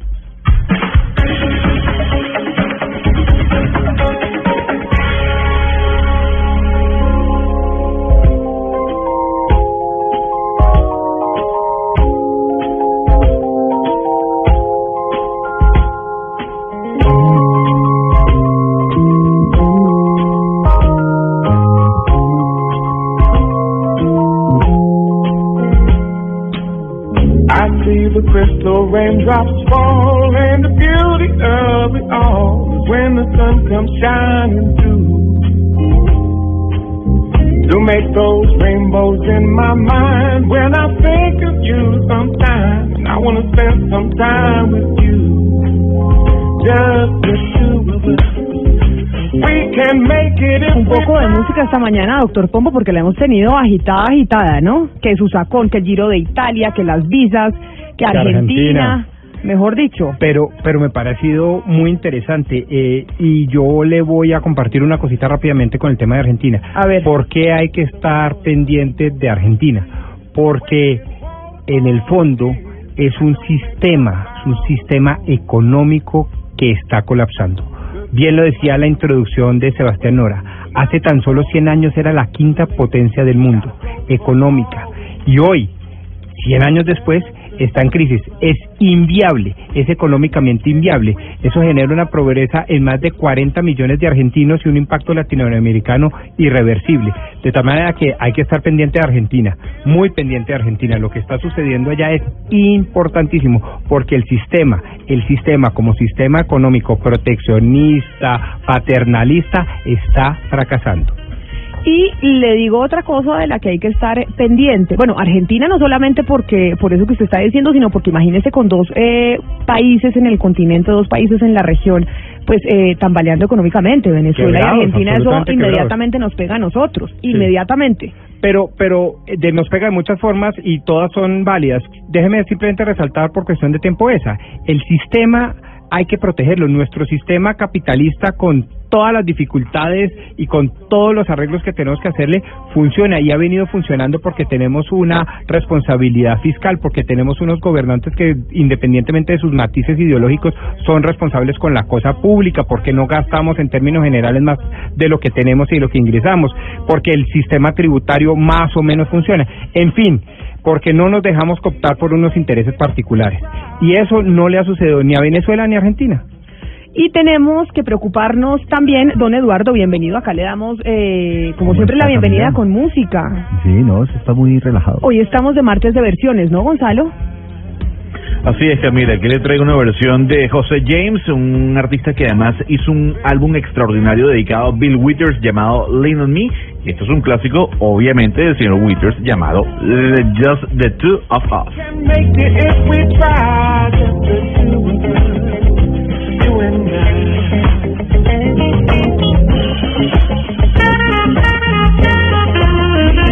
Y mire, para hablando de las que vamos a hablar de las eh, Patinetas. de las patinetas eléctricas, de los métodos de transporte alternativos. Usted cuando va a echar gasolina, doctor Pombo, se preocupa si le están echando la cantidad que usted pagó y que usted pidió o no. Sí, sí, pues a uno siempre le dicen, nunca, que yo recuerde, nunca me han dicho, oiga, váyase y confíe. No, siempre le dicen, mire, ahí está el marcador, son muy responsables los bomberos. A mí, a mí. Pero a ver, ¿qué es lo que, es se encontraron, difícil- Eduardo? Tan difícil verificar, Camila. ¿Usted cómo hace para verificar si efectivamente el galón que le está marcando el medidor es un galón? Ah, no, ya, ok, no, no. Ya sabe para dónde vamos. Sí, sí, sí, no. Ya sabe para dónde vamos. Para que me Imagínese, eh, que lo tumben.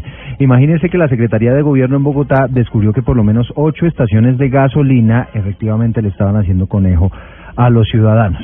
La Secretaría de Gobierno dice que tenían alterados los medidores para eso, para que cuando usted le echara la gasolina, pues ese galón no correspondiera efectivamente con un galón.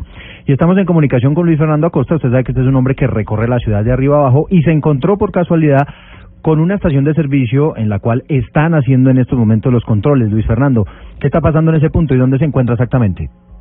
Eduardo, estoy, buenas tardes, estoy sobre la calle 68, antes de la calle 80, en una estación de servicio, en donde la Superintendencia de Industria y Comercio, junto con el Consorcio de Verificación Metrológica, así se llama, eh, de estos funcionarios están trabajando en la verificación justamente de, que este tipo de estaciones de gasolina estén aplicando o suministrando la cantidad de gasolina que es. ¿Cómo lo hacen?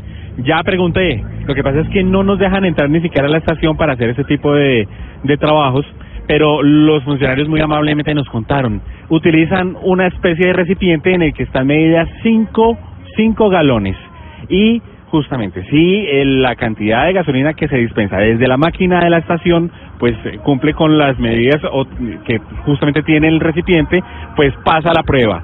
Utilizan dos medidores, dos recipientes, el de cinco galones y el de medio galón. Y así es que hacen eh, la prueba. Aquí lo están haciendo, Pero lo venga, han le digo venido una haciendo. cosa, Luis Fernando, pero entonces uno como Señora. ciudadano del común no puede hacer absolutamente nada, solo le toca a la autoridad hacer la revisión de que efectivamente las bombas sí le estén echando a uno la gasolina que uno pagó, pero de resto Eso. uno ¿Cómo como, uno? o sea, acto de fe, Pero acto de fe y decir, bueno, yo confío en que me estén echando usted- la gasolina que es.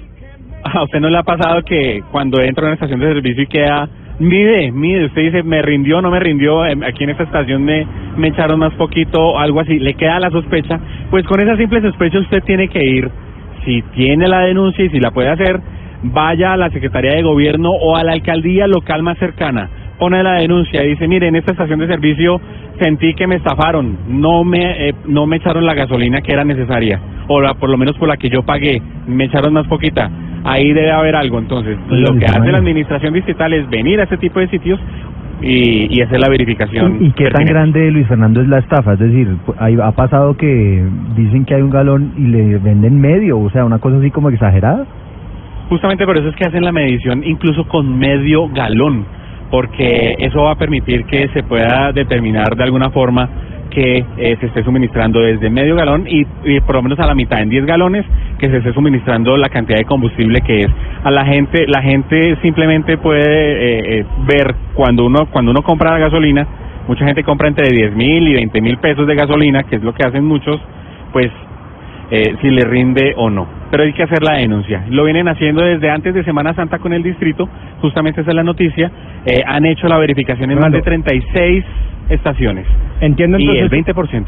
Entiendo entonces, uno, que el robo es grandecito, no es cualquier lagañemico. Segundo, Sí, o sea, no es una cosita que uno, no, no, es, no, no es de margen de errores ni nada, sino es una cosa grande. están robando. Que lo están robando sistemáticamente. Dos, que las autoridades están pilas con el asunto a tal punto que contrataron un consorcio para ir a medir las, todas las bombas de Bogotá, lo cual me alegra. Y tres, que La superintendencia siempre lo ha venido haciendo. Exacto, ok, bien. Y tres, que eh, pues que nos quejemos, pero lo que sí no me cuadra de toda esta historia es que tengamos que ir o a la superintendencia o a las alcaldías locales respectivas, porque eso sí sale lo comido por lo servido y qué mamera, perdón la expresión, que jartera irse hasta la superintendencia o hasta la alcaldía para tener que quejarse. No hay una página web habilitada, una línea un correo. activa, el 123, un correo, algo mucho más expedito y célere. Y porque si no, no le tocó No, no, aguantarse que nadie lo va a hacerlo, nadie va a hacerlo. O sea, ese último punto es lo que no me cuadra. Bueno, pues aquí justamente lo que nos han dicho desde la Secretaría de Gobierno es eh, hacer que se haga la denuncia. De esa manera pueden ellos empezar a actuar y conociendo cuáles son los puntos en donde se han venido presentando ese tipo de denuncias justamente sobre el suministro de, de, de gasolina. Yo no y aquí a- ya están, por ejemplo. Sí. Yo no alcancé a buscarle el dato, Pombo, pero seguramente si usted entra a la página de la SIC, ellos tienen ahí un mecanismo para que usted a través de la página web pueda interponer ese tipo de denuncias. Además, porque a ellos les interesa, porque a raíz de todas esas denuncias es que ellos terminan eh, investigando el tema. Pero sí llama la atención. Y si usted es muy desconfiada, por ejemplo, Camila, pues le toca casi que andar con un galón, mm, un galoncito, ¿no? Un tarrito de un galón en el baúl. Y antes de si tanquear, sale. sí, écheme este galón primero aquí en este, en este tarrito y si me sale bien, entonces termino de tanquear el carro. Pero mire, me dicen del equipo de producción que el secretario de Gobierno de Bogotá, doctor Pombo, se había comprometido a, a responderle esas preguntas a usted, don, eh, el secretario Juan Miguel Durán, y ahora resulta que no, pues que no responde. Sí, lo que pasa es que está en, un, en este momento un debate en el Consejo. Entonces Ah. dijo, no, pues yo me voy a salir un momentico para responder, pero seguramente lo tienen en este momento haciendo las Ah, es que está allá. ocupado, pensé Sí, que era sí, que sí. no nos quería pasar. No, no, no, no, no, seguramente es que están No, en estado muy presto en con el Consejo. nosotros. De hecho, la Secretaría de Gobierno, Camila, es la que hace la denuncia relacionada con este tema de las estaciones de gasolina, ¿no? Un poco en, en sociedad trabajando en llave con la Superintendencia de Industria y Comercio. Bueno, pero que, que el eh, el secretario dato, nos atienda en algún momento para que nos diga efectivamente cómo es que se están haciendo estas mediciones y las preguntas del doctor Pombo, porque es verdad, acto de fe cuando, cuando vayamos a echarle gasolina al carro. Sí, total. Eh, Camila, mire el dato. De 36 estaciones de gasolina que se han revisado desde antes de Semana Santa, el 25% han arrojado error. Ah, no, pero O es sea, en 20 altísimo el el porcentaje. 25% le están le están midiendo mal la gasolina a la gente que le están que le están vendiendo. Pero la pregunta es para el secretario y para la alcaldía, ¿cómo lo van a controlar? Porque eso nos están dando el reporte de cuáles son las bombas que están eh, robando a los ciudadanos. Pero además de eso, ¿cómo lo van a controlar? Es que ¿cuántas bombas eh, de gasolina hay en Bogotá? Pues, le, le ayudo con la pregunta. Por ejemplo, ¿va a ser un control posterior y selectivo? Es decir, ¿van a coger de la localidad 1 de Usaquén 7 al azar o van a hacer un control generalizado? Segundo, ¿se van a centrar en ACPM o gasolina corriente, ACPM, diésel, sé qué, Extra. extra, etcétera, etcétera? Tercero, ¿van a hacer una campaña de, de, de publicidad e información advirtiéndole pues a todas las bombas que si no se ponen con ley serán sujetas de una sanción de tantos salarios mínimos, etcétera, etcétera? ¿O simplemente les llegan de sopetón? Ese tipo de preguntas es las que les podemos formular para aterrizar las respuestas del señor ahí- secretario Juan Miguel Y ahí me genera a mí alguna sospecha, Camila, porque no sé si le ha pasado que hay unas estaciones de servicio que ofrecen grandes promociones. Entonces, la gasolina precio y referencia está por allá en 9.300, 9.400 y hay algunas estaciones que se la ofrecen a usted a 9.000 o inclusive a 8.950. Entonces usted dice, no, pues yo tanqueo allá, pero hay que ver si, si le están metiendo... Sí, le están echando la que Exacto, la Ah, mire, otra cosa, la, el- la estación de servicio que, que no salga aprobada porque de, de alguna manera hay una irregularidad en el suministro, la cantidad de suministro de combustible que están vendiendo, tiene dos días, me dicen aquí los eh, señores funcionarios, tienen dos días para eh, hacer el arreglo y el ajuste en, eh, en la calibración de la máquina para poder nuevamente entrar en servicio, porque de inmediato queda suspendida, si no se somete a una sanción eh, que es con el cierre definitivo. Gracias, Luis Fernando. A ver si nos responde en algún momento el, secretario Juan Miguel Durán. Me dice aquí don Fredis eh, Gonzalo, y tiene toda la razón, que solo pusimos una versión de la canción. Nos- Usted nos está debiendo la otra, porque hoy es eh, martes de versiones yo no se la debo, sino que las noticias han hecho imposible que le pueda colocar la música. Entonces, como Freddy me está pidiendo la versión original, o no la versión, sino la canción original, por llamarlo así, aquí está Bill Withers, Just the Two of Us.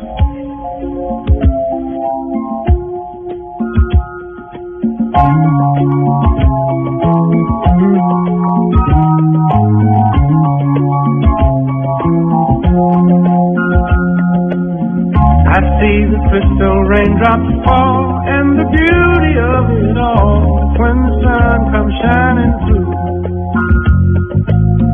It makes those rainbows in my mind when I think of you sometime and I want to spend some time with you. Just the two of us. We can make it if we try, ¿Qué versión le gusta más, Eduardo? ¿La primera o la segunda? No, esta me gusta más. ¿La original? Sí, la original. A usted, Gonzalo, a mí me parecen como tan iguales. No, la, No. a mí me gusta la versión de José James. Me gusta la versión nueva y se la voy a colocar de nuevo. A ver. Esta es la versión que hace José James del clásico Just the Two of Us.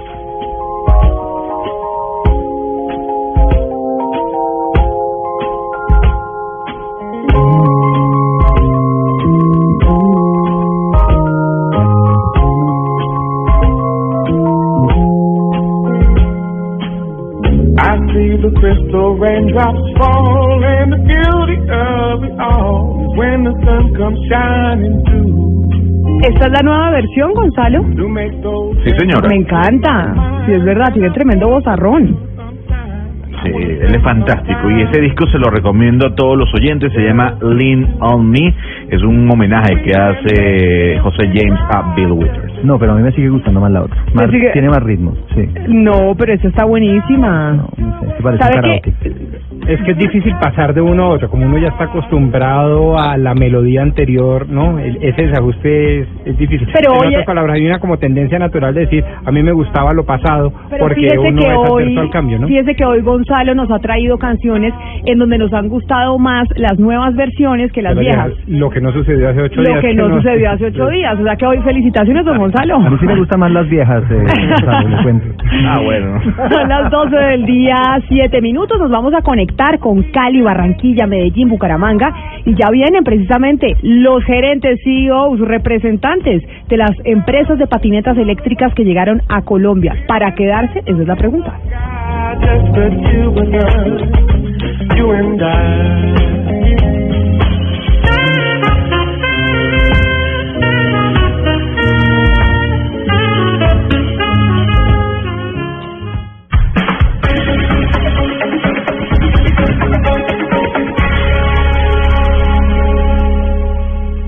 Conectamos voces e ideas. En este instante nuestra señal se conecta con todo el país. Con todo el país. Colombia está al aire. De historias únicas. Una narrativa diferente de los hechos, entre voces y sonidos que ambientan una realidad. De uno de los hombres más ricos de los Estados Unidos, Mario Gabelli, They will be increasingly volatile, but the question is, is the business good? hasta Antonio Solá, el creador del Presidentes, asesor político de Mariano Rajoy, Felipe Calderón, Vicente Fox y Otto Pérez Molina. Toda la campaña electoral de un candidato de un partido es la figura de estratega. En Mañanas Blue, Colombia está al aire.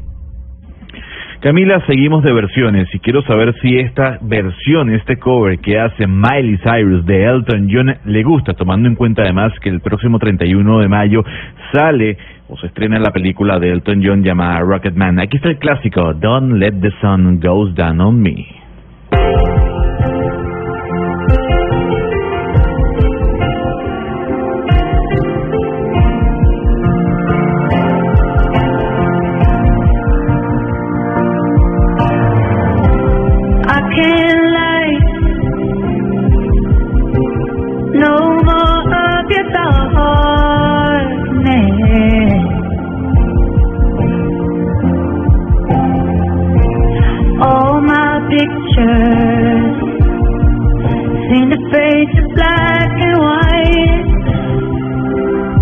12 del día, 9 minutos. Sí, señor Gonzalo, a mí me gusta. Y es que Miley Cyrus tiene una voz espectacular. Y sabe que me gusta esta versión, por eso le digo que hoy nos trajo usted versiones nuevas que superan las anteriores. O yo no sé si mis compañeros de la mesa pe- piensen exactamente lo mismo y si usted coincida conmigo. Doctor Pombo, ¿a usted le gusta esta versión de Elton John? Elton John es de su época. Sí, no, cl- claro que es de mi época, pero me gusta mucho esta versión, la verdad.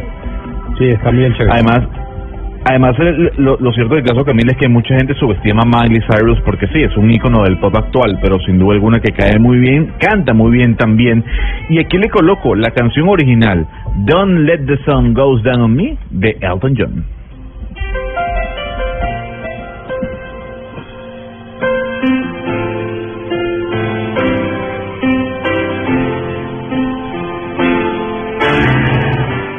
I can't lie. No more of your darkness.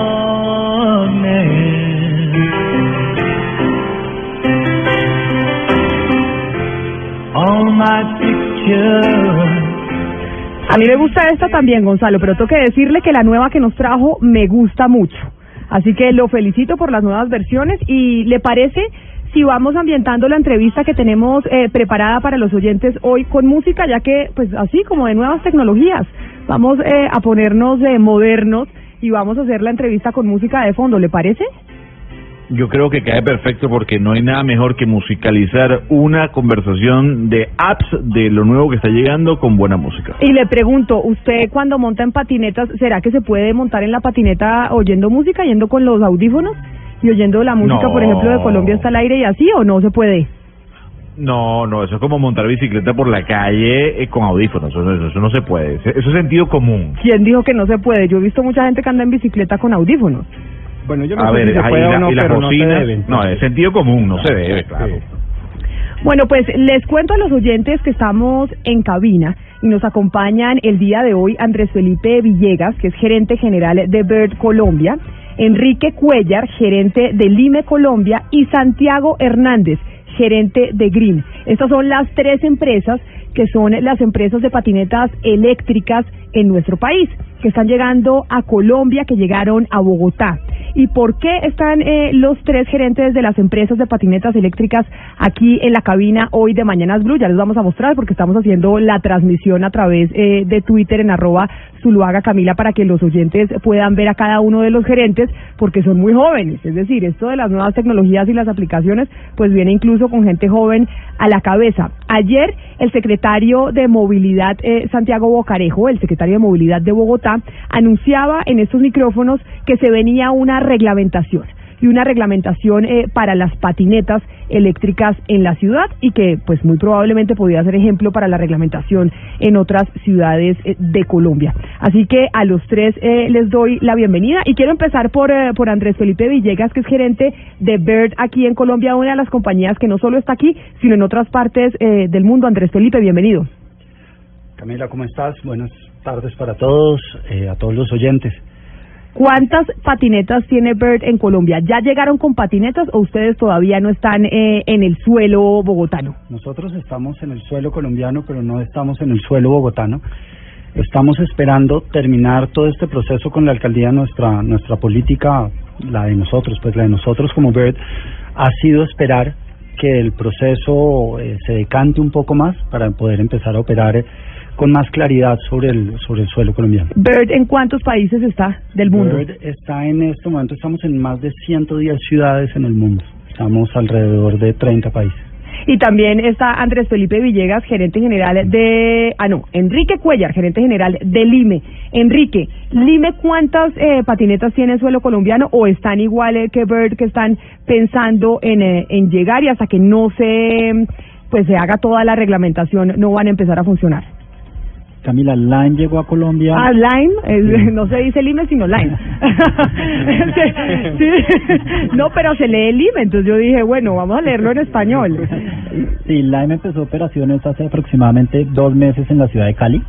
En la ciudad de Cali arrancamos con un eh, modelo piloto, digamos, de la mano de la alcaldía de la ciudad. Eh, lanzamos mil patinetas en la ciudad.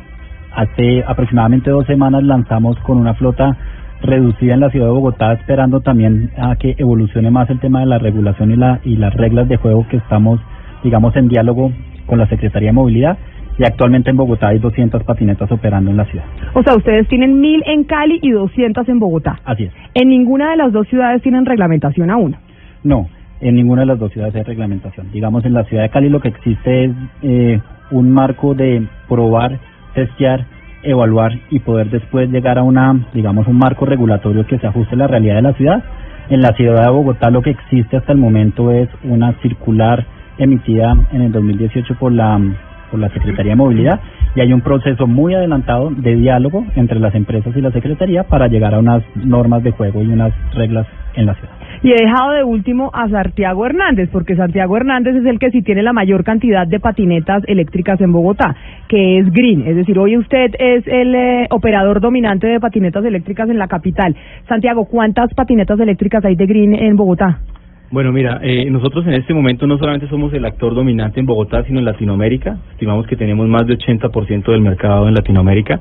En Bogotá en este momento tenemos más o menos 1.500 patinetas operando y adicionalmente tenemos 700 en Cali. Eh, entonces eso nos da un total de más o menos 2.200 patinetas. Nosotros también consideramos que esto es un, o sea, un, número bajo para la necesidad de movilidad que hay en la ciudad. Entonces creemos que también es un plan piloto eh, en la ciudad. Pero en una ciudad eh, parecida a Bogotá, usted dice somos el 80, tenemos el 80% del mercado en América Latina. Sí. En una ciudad latinoamericana similar a Bogotá, en donde ustedes estén presentes, ¿cuántas patinetas hay donde ya se les permita funcionar al 100%?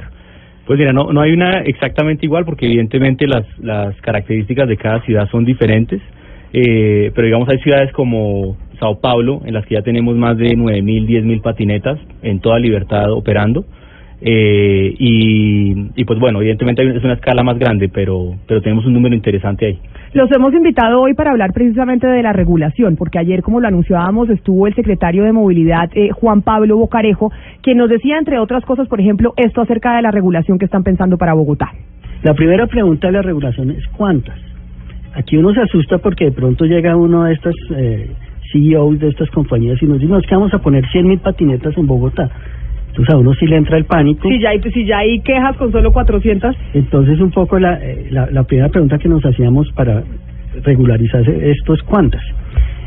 Eh, Ciudad de México autorizó en un piloto inicialmente unas 4 mil, eh, hay otras ciudades, San Francisco, eh, Madrid, donde realmente la cantidad de patinetas es más o menos eso. Nosotros estamos pensando que en una primera fase debían operar unas 3.500, 4.000 en total.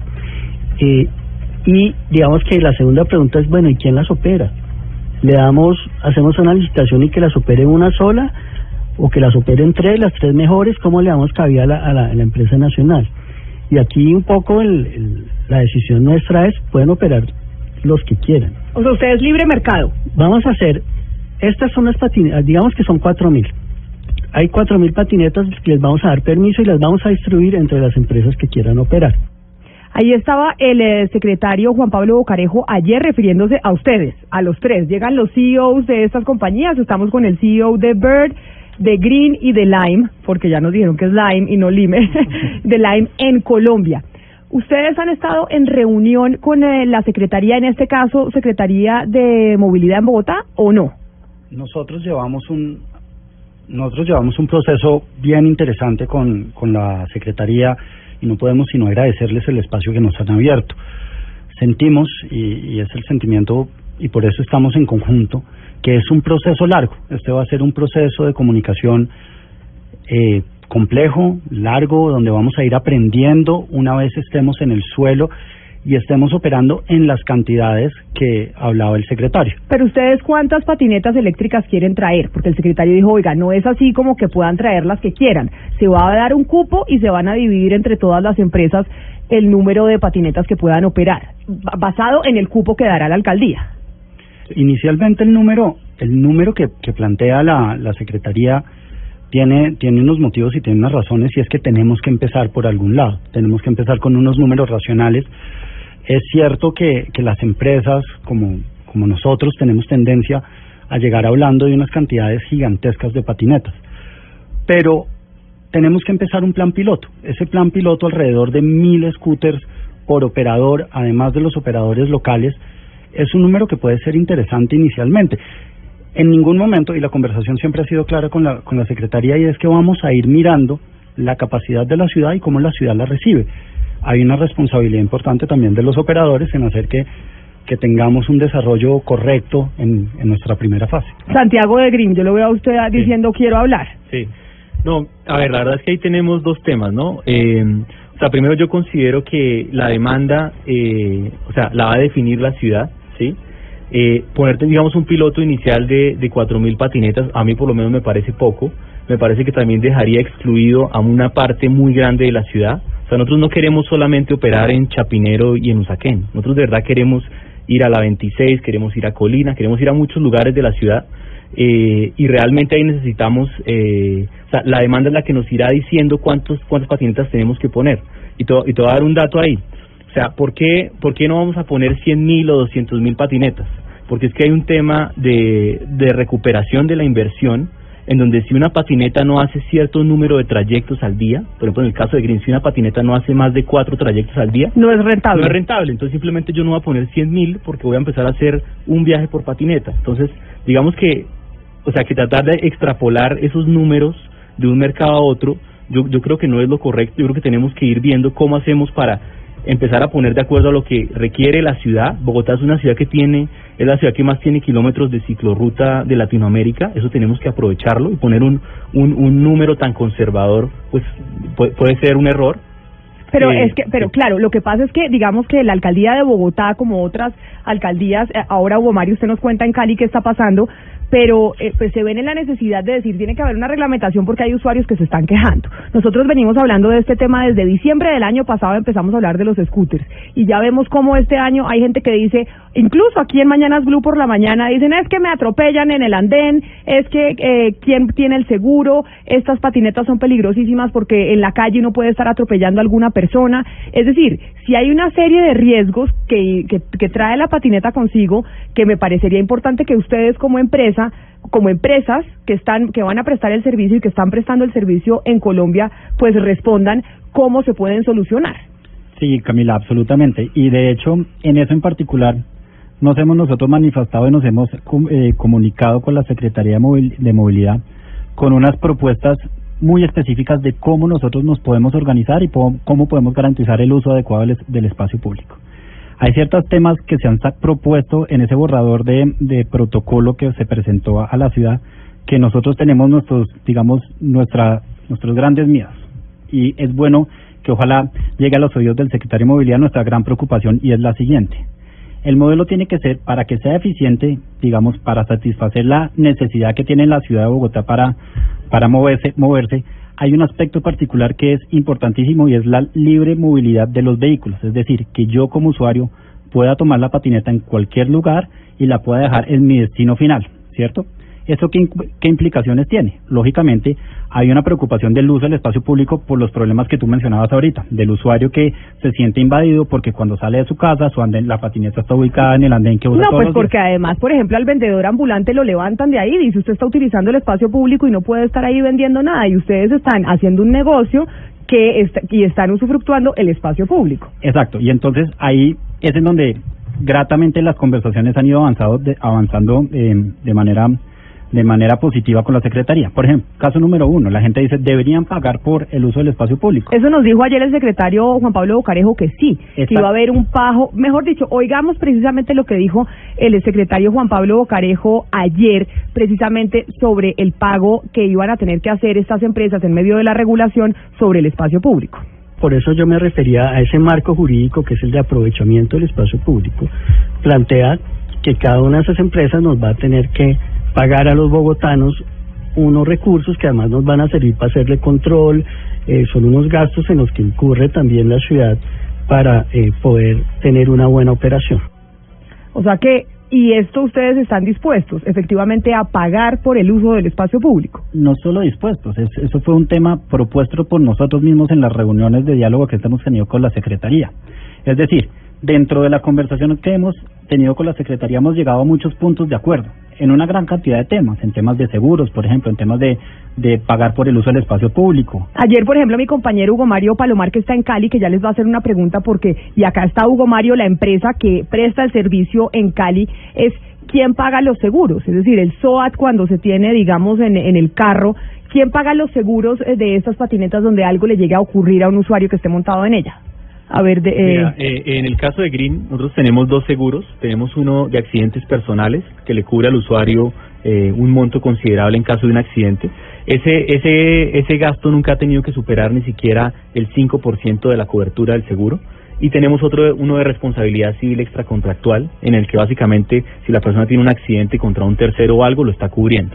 Eso lo estamos asumiendo nosotros, porque nosotros creemos que esa es una palanca para que la gente se sienta segura al subirse a uno de nuestros vehículos. Ese es en el caso de Green, pero digamos que en el caso de Bird y de Lime es exactamente igual, utiliza las mismas pólizas o similares. Hace parte del acuerdo, parte del acuerdo con, con movilidad y con, con la Secretaría y estamos seguros que con cualquier ciudad donde vamos a operar es nuestro deseo sentir que el usuario está protegido, que el usuario eh, puede sentirse tranquilo en la patineta y la ciudad puede sentirse tranquila con nosotros como operadores. Entonces sí, estamos con seguros, estamos respaldados y, y eso lo hemos hablado desde el principio con en las mesas de conversaciones y está claro. Hugo Mario, ¿usted tiene pregunta para quién? ¿Para el operador, para el gerente de la empresa que opera en Cali? Pues para Enrique Cuellar, que es el hombre de Line que ya está aquí en Cali, llegó hace algunos meses y quiero preguntarle porque además las patinetas se ven en cantidad ya sobre todo en el norte y en el sur de la ciudad, también en el oeste, la zona hotelera. Es sobre cómo se están coordinando con las autoridades de tránsito, porque lo que uno ve es mucha indisciplina por parte de los usuarios de las patinetas. Gente en la noche sin chaleco reflectivo, sin casco, en contravía, por andenes, eh, por eh, eh, manejando, conduciendo en zigzag entre los vehículos en las importantes avenidas y la autoridad de tránsito parece que no tiene eh, dientes para, para controlar o regular este tipo de, de, de, de desplazamientos en patinetas. ¿Qué, ¿Cómo se está coordinando eso con la autoridad de tránsito? Muy buena la pregunta. Yo creo que en este caso uno no puede achacarle toda la responsabilidad a la, digamos, a la autoridad de tránsito. Nosotros en dentro de las propuestas que traemos no solamente para la ciudad de Cali y la ciudad de Bogotá es trabajar sobre el tema de cultura ciudadana. Nosotros tenemos la fiel convicción de que para que nuestros sistemas sean eh, efectivos, que funcionen bien en las ciudades, tenemos que involucrar a nuestros mismos usuarios a que respeten las vías de tránsito, a que a que se aseguren de que tengan todas las precauciones de seguridad, ponerse el casco, eh, tú mencionabas el, chaleco reflectivo, súper importante, que usemos las vías que están hechas para este tipo de tránsito. Eh, la ciclorruta, en Bogotá tenemos una red de, de infraestructura ciclística que tenemos que aprovechar. Nuestro, nuestro convencimiento es que tenemos que eh, invitar al usuario que actúe de forma responsable y que use las patinetas no como un juguete, sino como un medio de transporte. Y como lo comentaban mis compañeros de la mesa, pues claramente eh, lo más importante para nosotros es que el usuario se sienta seguro cada vez que se monta uno de nuestros vehículos. Pero ese chaleco reflectivo y, por ejemplo, el casco, eso tiene que ser de cada uno de los usuarios. Es el, el usuario tiene que venir con su indumentaria cuando se monta cada una de esas patinetas eléctricas. Sí, el reto del casco para las empresas de alquiler es un reto supremamente grande. Eh, simplemente por temas de higiene. Uno puede colgarle un pa casco a una patineta, pues es una patineta que es usada por diferentes personas, entonces usar el mismo casco, pues es difícil. Y también llega un punto en donde como como empresarios no podemos darle un casco a, a cada persona en la ciudad de Bogotá. Porque eso no haría inviable el negocio. No solo eso, además porque se trata también de que haya una, digamos, una responsabilidad y un y un y un convencimiento de la persona de que así como cuando yo me monto en mi carro en mi carro me pongo mi cinturón de seguridad, pues cuando me monto en una patineta me pongo mi propio casco. Digamos, tenemos que que hacerle a la gente entender de que estamos hablando de vehículos de transporte. Y también tener, esto es muy importante y es un mensaje que nosotros le hemos tratado de, de, de hacer eh, eh, ver a, a, digamos, a la ciudad en donde entramos es, nosotros estamos fielmente convencidos de que la patineta eléctrica es una innovación tecnológica que va a transformar la ciudad. Nosotros, cada viaje que hacemos en una patineta, está el 30% de los viajes realizados en patineta están reemplazando un viaje en el carro uh -huh. o un vehículo particular. Entonces, traten por un momento de cerrar los ojos e imaginarse una ciudad como Bogotá en dos o tres años, donde el 30% de las personas se han bajado de su carro simplemente porque ese trayecto de última milla lo está haciendo en una patineta. Entonces, realmente ahí es en donde hay recuperación del espacio público. ¿Cuántas vías no vamos a necesitar porque estamos recuperando espacio de los carros? Entonces, al tener una visión distinta de ciudad y entender que estamos ante una innovación tecnológica que muy seguramente puede tiene el poder de transformar una ciudad como lo hizo el automóvil hace 70 años, Hace 70 años las ciudades no eran ni parecidas de lo que hoy son gracias a lo que pasó con, eh, digamos, con la llegada del automóvil. Nosotros, si pudiéramos ver la ciudad de las patinetas o de la micromovilidad, porque hoy estamos hablando de patinetas, mañana vamos a estar hablando de otros medios de transporte y de vehículos que cumplen la misma función, de desplazar a las personas en su última milla, pues vamos a tener que eh, ser lo suficientemente, suficientemente como soñadores de entender que las ciudades se van a transformar. Entonces, cuando hablamos de número de 100 mil, 100 mil patinetas en una ciudad, no es con la inte- intención de presionar a un gobierno de que, que necesitamos un cupo de 100 mil patinetas, es un poquito de tratar de compartir la visión de transformación de ciudad. Que el día de mañana vamos a tener 100 mil vehículos de mil tipos diferentes que hoy no nos estamos imaginando. Tenemos que prepararnos no solamente en temas regulatorios, sino también cómo hacer la, la transformación en temas de inversión pública para vías para este tipo de, de- de vehículos. Cómo hacer la transformación en, en, la, en la sociedad, cómo vamos a enseñarle a las, a las personas que el día de mañana todos vamos a tener que andar con un, ca- con un casco debajo del brazo para podernos movernos de forma segura. Ana Cristina, ya sabemos que en Cali hay una pues un acuerdo con Lime y en Medellín eh, cómo están funcionando las cosas, es decir, en Medellín hay eh, también un acuerdo, se están probando cuál es la empresa que llegó y usted a quién le va a preguntar. Sí, en Medellín está la empresa Cosmic Go. Eh, Ah, o sea, eh, ninguno de los 50 presentes. No, ninguno Y la de los única presentes. colombiana, tengo entendido, según lo que dijo Bocarejo ayer. Esa, esa es la única Sí, colombiana. es- sí, eso es lo que le entendí ayer al doctor Bocarejo. Eh, el Cósmico está acá con 50 patinetas, están desde el mes eh, de diciembre y eh, tienen prohibido, pues eh, la, la, la norma por ahora dice que está prohibido transitar en ciclorrutas, eh, no hay eh, regulación para casco y chaleco y pues el asunto es que pues no hubo como una articulación con la Secretaría de Movilidad, es la situación, o sea que estamos también pendientes de una regulación. Y yo le quisiera preguntar, Camila, primero al señor Villegas, pero quisiera que esta respuesta pues me lo dieran todos porque es eh, interesante saber si en alguna ciudad del mundo les han negado la entrada y de las ciudades donde ustedes tienen presencia, ¿cuál es la que más exigencias les ha hecho? Buenas tardes, ¿cómo estás? A ver, eh, el proceso dentro de las ciudades y el proceso de las entradas de las patinetas ha sido un proceso de aprendizaje. Eh, esto es un método de, de movilidad realmente nuevo. Llevamos un poco más de un año tratando de, cambiarle la, la, la cara a la movilidad en diferentes ciudades y en diferentes partes del mundo. Eh, Bird ha tenido, ha tenido encontrones con, con ciertas administraciones. Eh, en el momento tenemos, tenemos una, una conversación complicada con San Francisco, básicamente, pero de resto, de resto ha sido un proceso que se ha llevado de, de, de la mejor forma, que se ha ido, es un proceso dinámico en donde nos vamos entendiendo con, con cada uno de los con cada uno de los gobiernos locales y vamos entendiendo cómo logramos hacer de este de este cambio, como dijo Enrique, de este cambio de, de vida, de este cambio para las ciudades, cómo lo vamos adaptando a cada una de las ciudades. Eh, es importante entender que esto hace pro- parte de un proceso de, de educación al usuario, de cultura ciudadana, de, de ayuda al medio ambiente y, y es una transformación y como toda transformación a veces se encuentra con algo de resistencia y sobre todo con hay que tomarlo con paso a paso e ir creando el espacio necesario para lograrlo. Y Green y Lime, Green en, en dónde ha encontrado mayor resistencia y en dónde no los dejaron entrar. Por ahora en ninguna ciudad. En todas las ciudades donde han querido, han podido entrar. Sí. Y donde han tenido mayor resistencia a la hora de la regulación. No, pues difícil de decir, es difícil de calcular, ¿no? Pero pues sí, sí, sí hemos tenido debates, pues evidentemente aquí en la ciudad de Bogotá, eh, hemos tenido algunos también en, en Lima, pero digamos que no, son, son como, como mencionamos los tres, son debates constructivos de cómo llegar a la reglamentación correcta para, para dar un buen servicio. Miren, le estamos diciendo a los oyentes que les hagan preguntas en el 316-415-7181. Esa es nuestra línea de WhatsApp. Ahí se comunican los oyentes con nosotros. Y hoy les, no les dijimos que opinaran sobre nada, sino si tenían alguna pregunta para ustedes que tal vez podrían responder porque los usuarios pues tienen también algún tipo de interrogante. Aquí en Mañanas Blue los queremos escuchar. En Mañanas Blue los escuchamos. Hola, ¿qué tal Blue Radio? Buenas tardes, soy Jorge Augusto Pérez desde Villa María Caldas, en YouTube Jorge Cupi.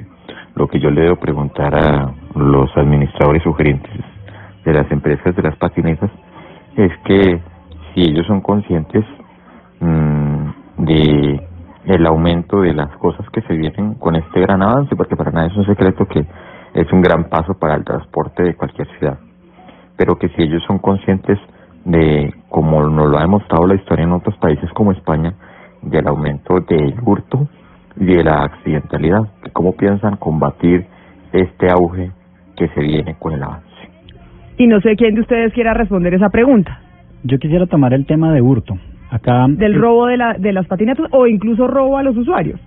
Realmente el riesgo es el robo de las patinetas. Digamos, un usuario no es responsable sobre la patineta. Si el día de mañana está en una situación donde lo bajen de una patineta, pues no tiene ninguna responsabilidad ante la compañía sobre ese, sobre el vehículo.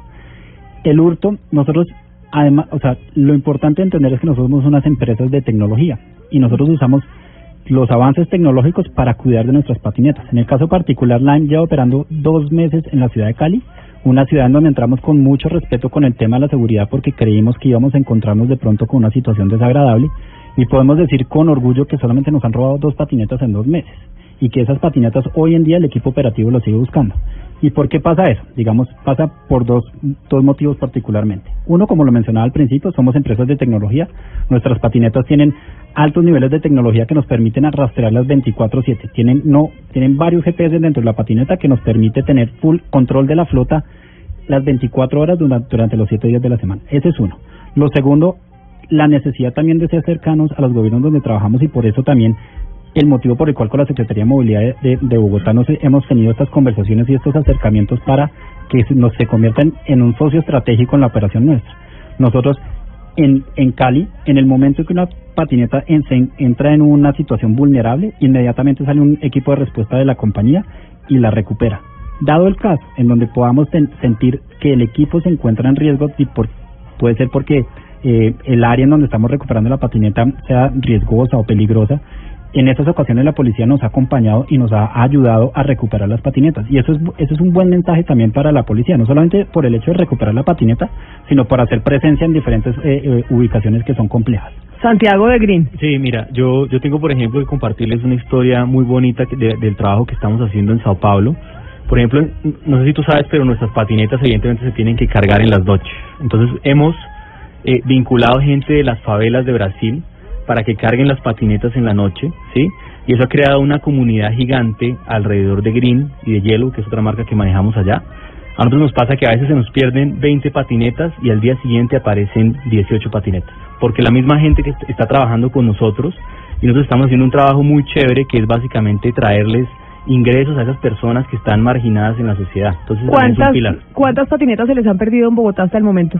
A nosotros se nos han perdido más o menos una, se nos pierde una al día, más o Ah, menos. se le pierde una, audi- una al día. Sí. Y, pero esas patinetas si se las roban no pueden funcionar sin, eh, sin la tecnología Sí, de sí, ustedes. ah, el, el tema es que es- eso es como una curva de aprendizaje también para los que se la roban. O sea, el que se la robe, hemos encontrado unas desarmadas de punta a punta y, y simplemente no sirven para nada porque la patineta se bloquea, eh, el software queda inhabilitado y de hecho lo que hacen es que estafan a algunas personas vendiéndoles patinetas diciéndoles, mire, compre el cargador y, y con solo el cargador ya le funciona. Es falso. Entonces también a los que nos estén escuchando, no se dejen engañar. que no se que no se pueden cargar. Hugo Mario, ¿usted tiene preguntas sobre sobre el tema de seguridad? No, es que, en claro, eh, en Cali Camila, eh, al principio cuando llegó Line con sus patinetas, pues se encontró con la situación, es que los habitantes de calle no sabían eh, en qué- qué- para qué servían, si eran unos juguetes, y terminaron llevándose varias patinetas. No sé cómo finalmente hicieron señores de Line para recuperarlas, porque creo que los primeros eh, cinco o seis días fueron críticos. Los primeros días eh, de la operación de cualquier empresa de patineta siempre son críticos y como lo comentaba Santiago es una curva de aprendizaje no solamente de, de- digamos los ladrones sino también del usuario. En Cali nos pasó que este tipo de tecnologías nunca había llegado a la ciudad. La gente empezó a preguntarnos qué es la patineta y por qué está suelta en la calle, quiénes son los dueños y qué es lo que está pasando.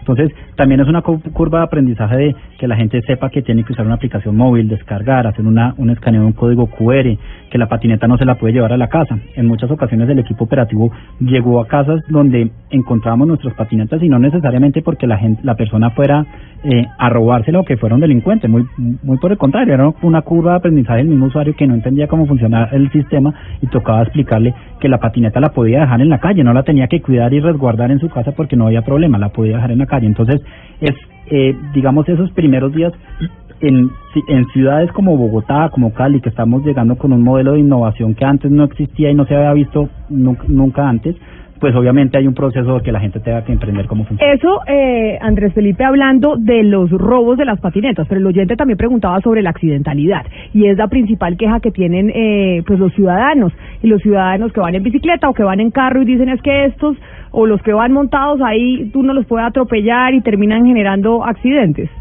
Bueno, nosotros como, como Bird hemos hecho varios estudios al respecto. El más reciente lo publicamos hace un mes. Está en la página de, nosotros, en la página web, si alguien lo quiere consultar. Pero los resultados, para, para hacer un resumen rápido, es que la accidentalidad es similar a la de las bicicletas, por no decir idéntica. Por cada mil viajes tiene un aproximado de un 8% de accidentalidad, lo cual nos da los mismos números que las bicicletas. ¿Qué es lo que pasa? que el peligro de las scooters o el mayor peligro eh, de las scooters alquiladas es durante los cinco primeros viajes. Lo que pasa es que las bicicletas, pues la gran mayoría de personas aprendió a, montar bicicleta o aprende a montar bicicleta en la privacidad de su, de su seno familiar. Las scooters se vuelven un asunto mucho más público. Estas scooters eléctricas, si, un, si alguien en su primer viaje se cae en una scooter alquilada, se vuelve noticia si una persona que está aprendiendo a montar en bicicleta se cae en su primer intento, no es noticia.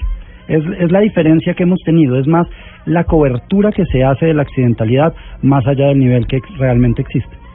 Sí, no, yo, yo puedo hablar evidentemente de la experiencia que tenemos acá en, en Bogotá.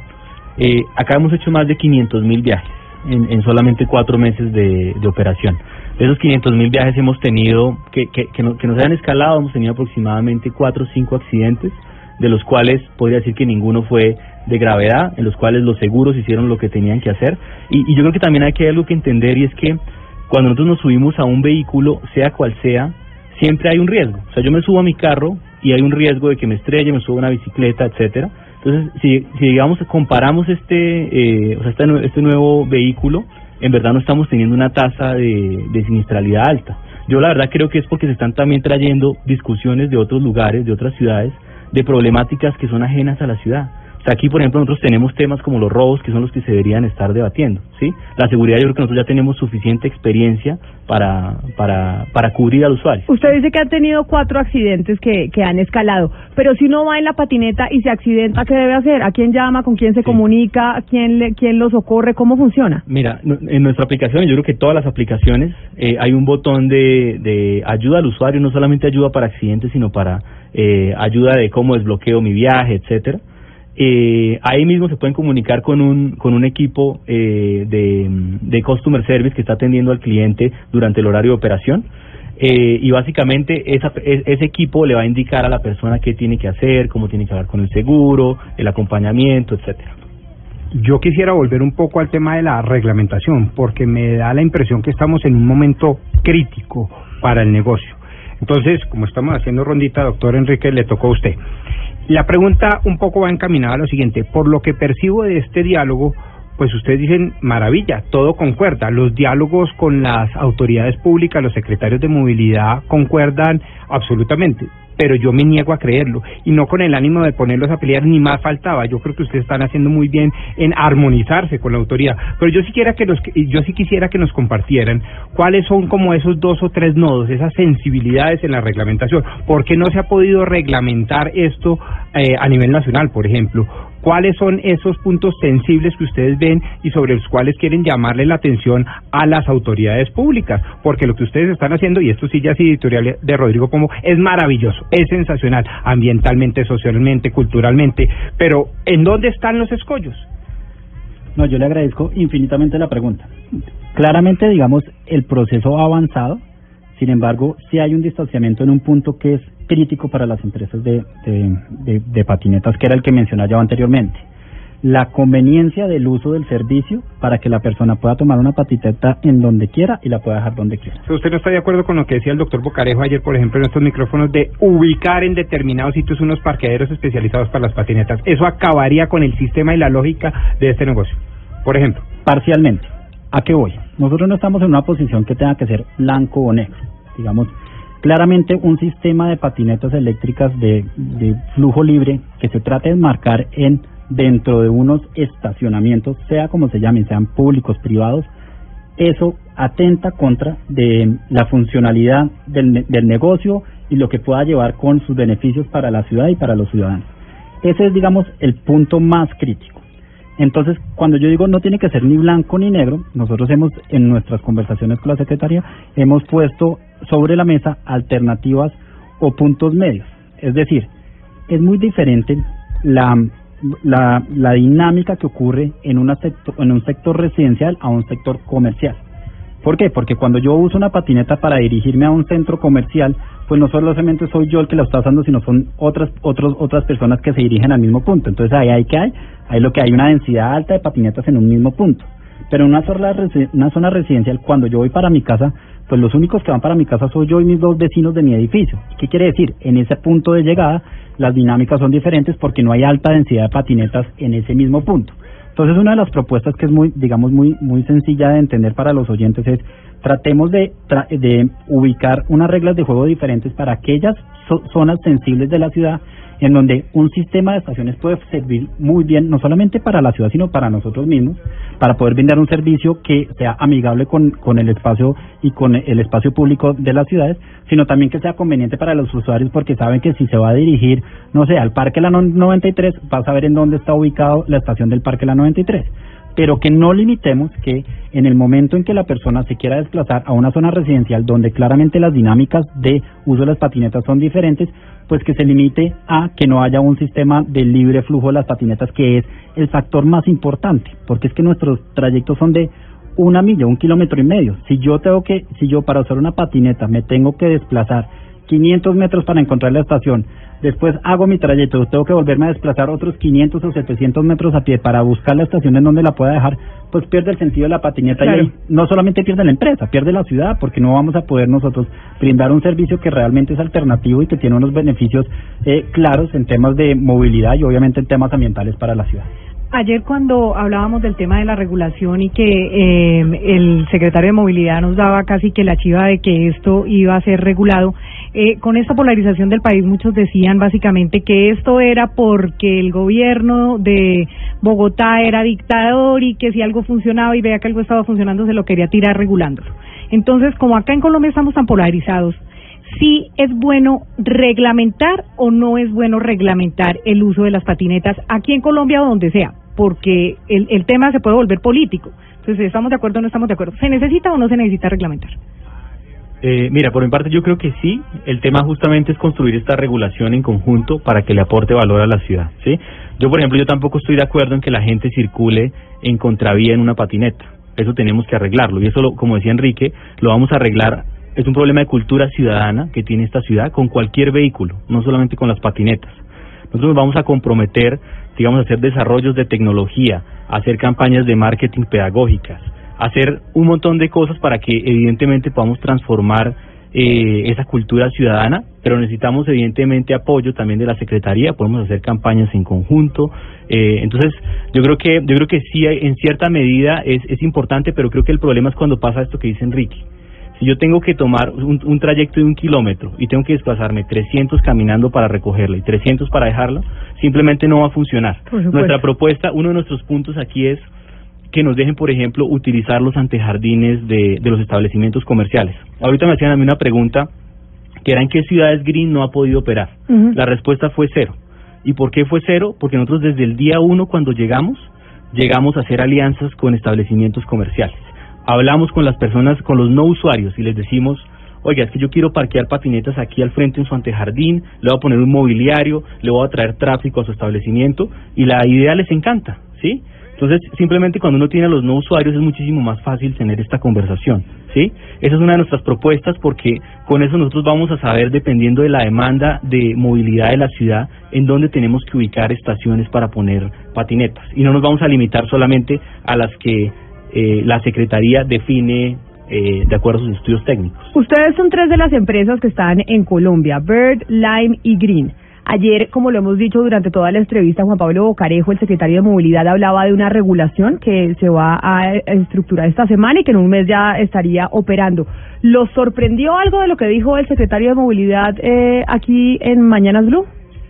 Nosotros ayer estábamos estábamos terminando el documento que se le, que se le presentó a, a la Secretaría ayer en la tarde y, muy atentos, por supuesto, de, de la entrevista. Hay varios puntos a rescatar, sobre todo. Yo creo que, que estas conversaciones, como lo dijimos desde el principio, son largas, va, va a ser un proceso que, se, que nos vamos a ir acoplando a las necesidades los unos de los otros, tiene que ser una conversación que siga avanzando.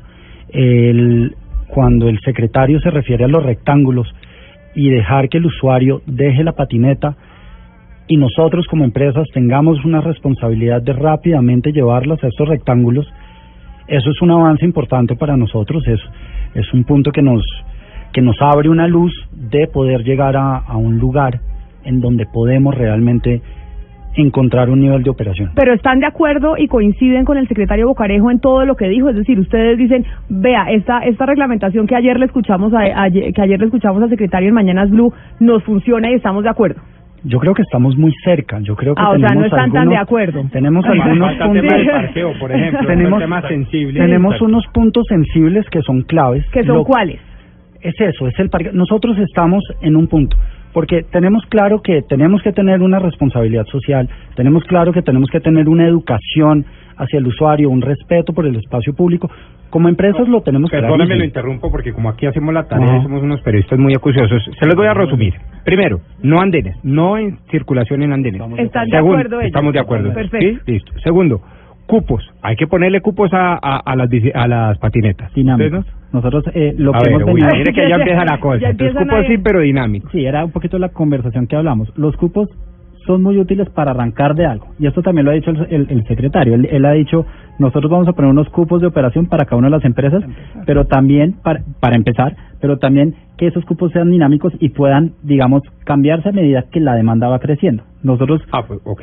Exacto. Eso, pero listo, pero vamos para apuntar entonces. Cupos sí, dinámicos, obviamente, de acuerdo a la oferta y la demanda. De acuerdo. Segundo, se divide por zonas.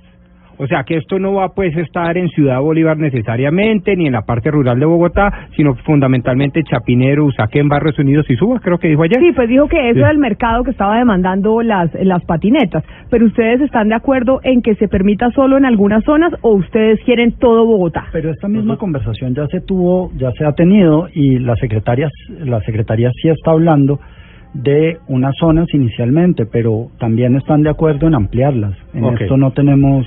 Las empresas prestadoras garantizan las pólizas de seguros para accidentes frente a terceros y frente a usuarios. Totalmente, Totalmente 100%. de acuerdo. Muy Ahí no, ahí no, ahí no están en desacuerdo. Muy, muy bien.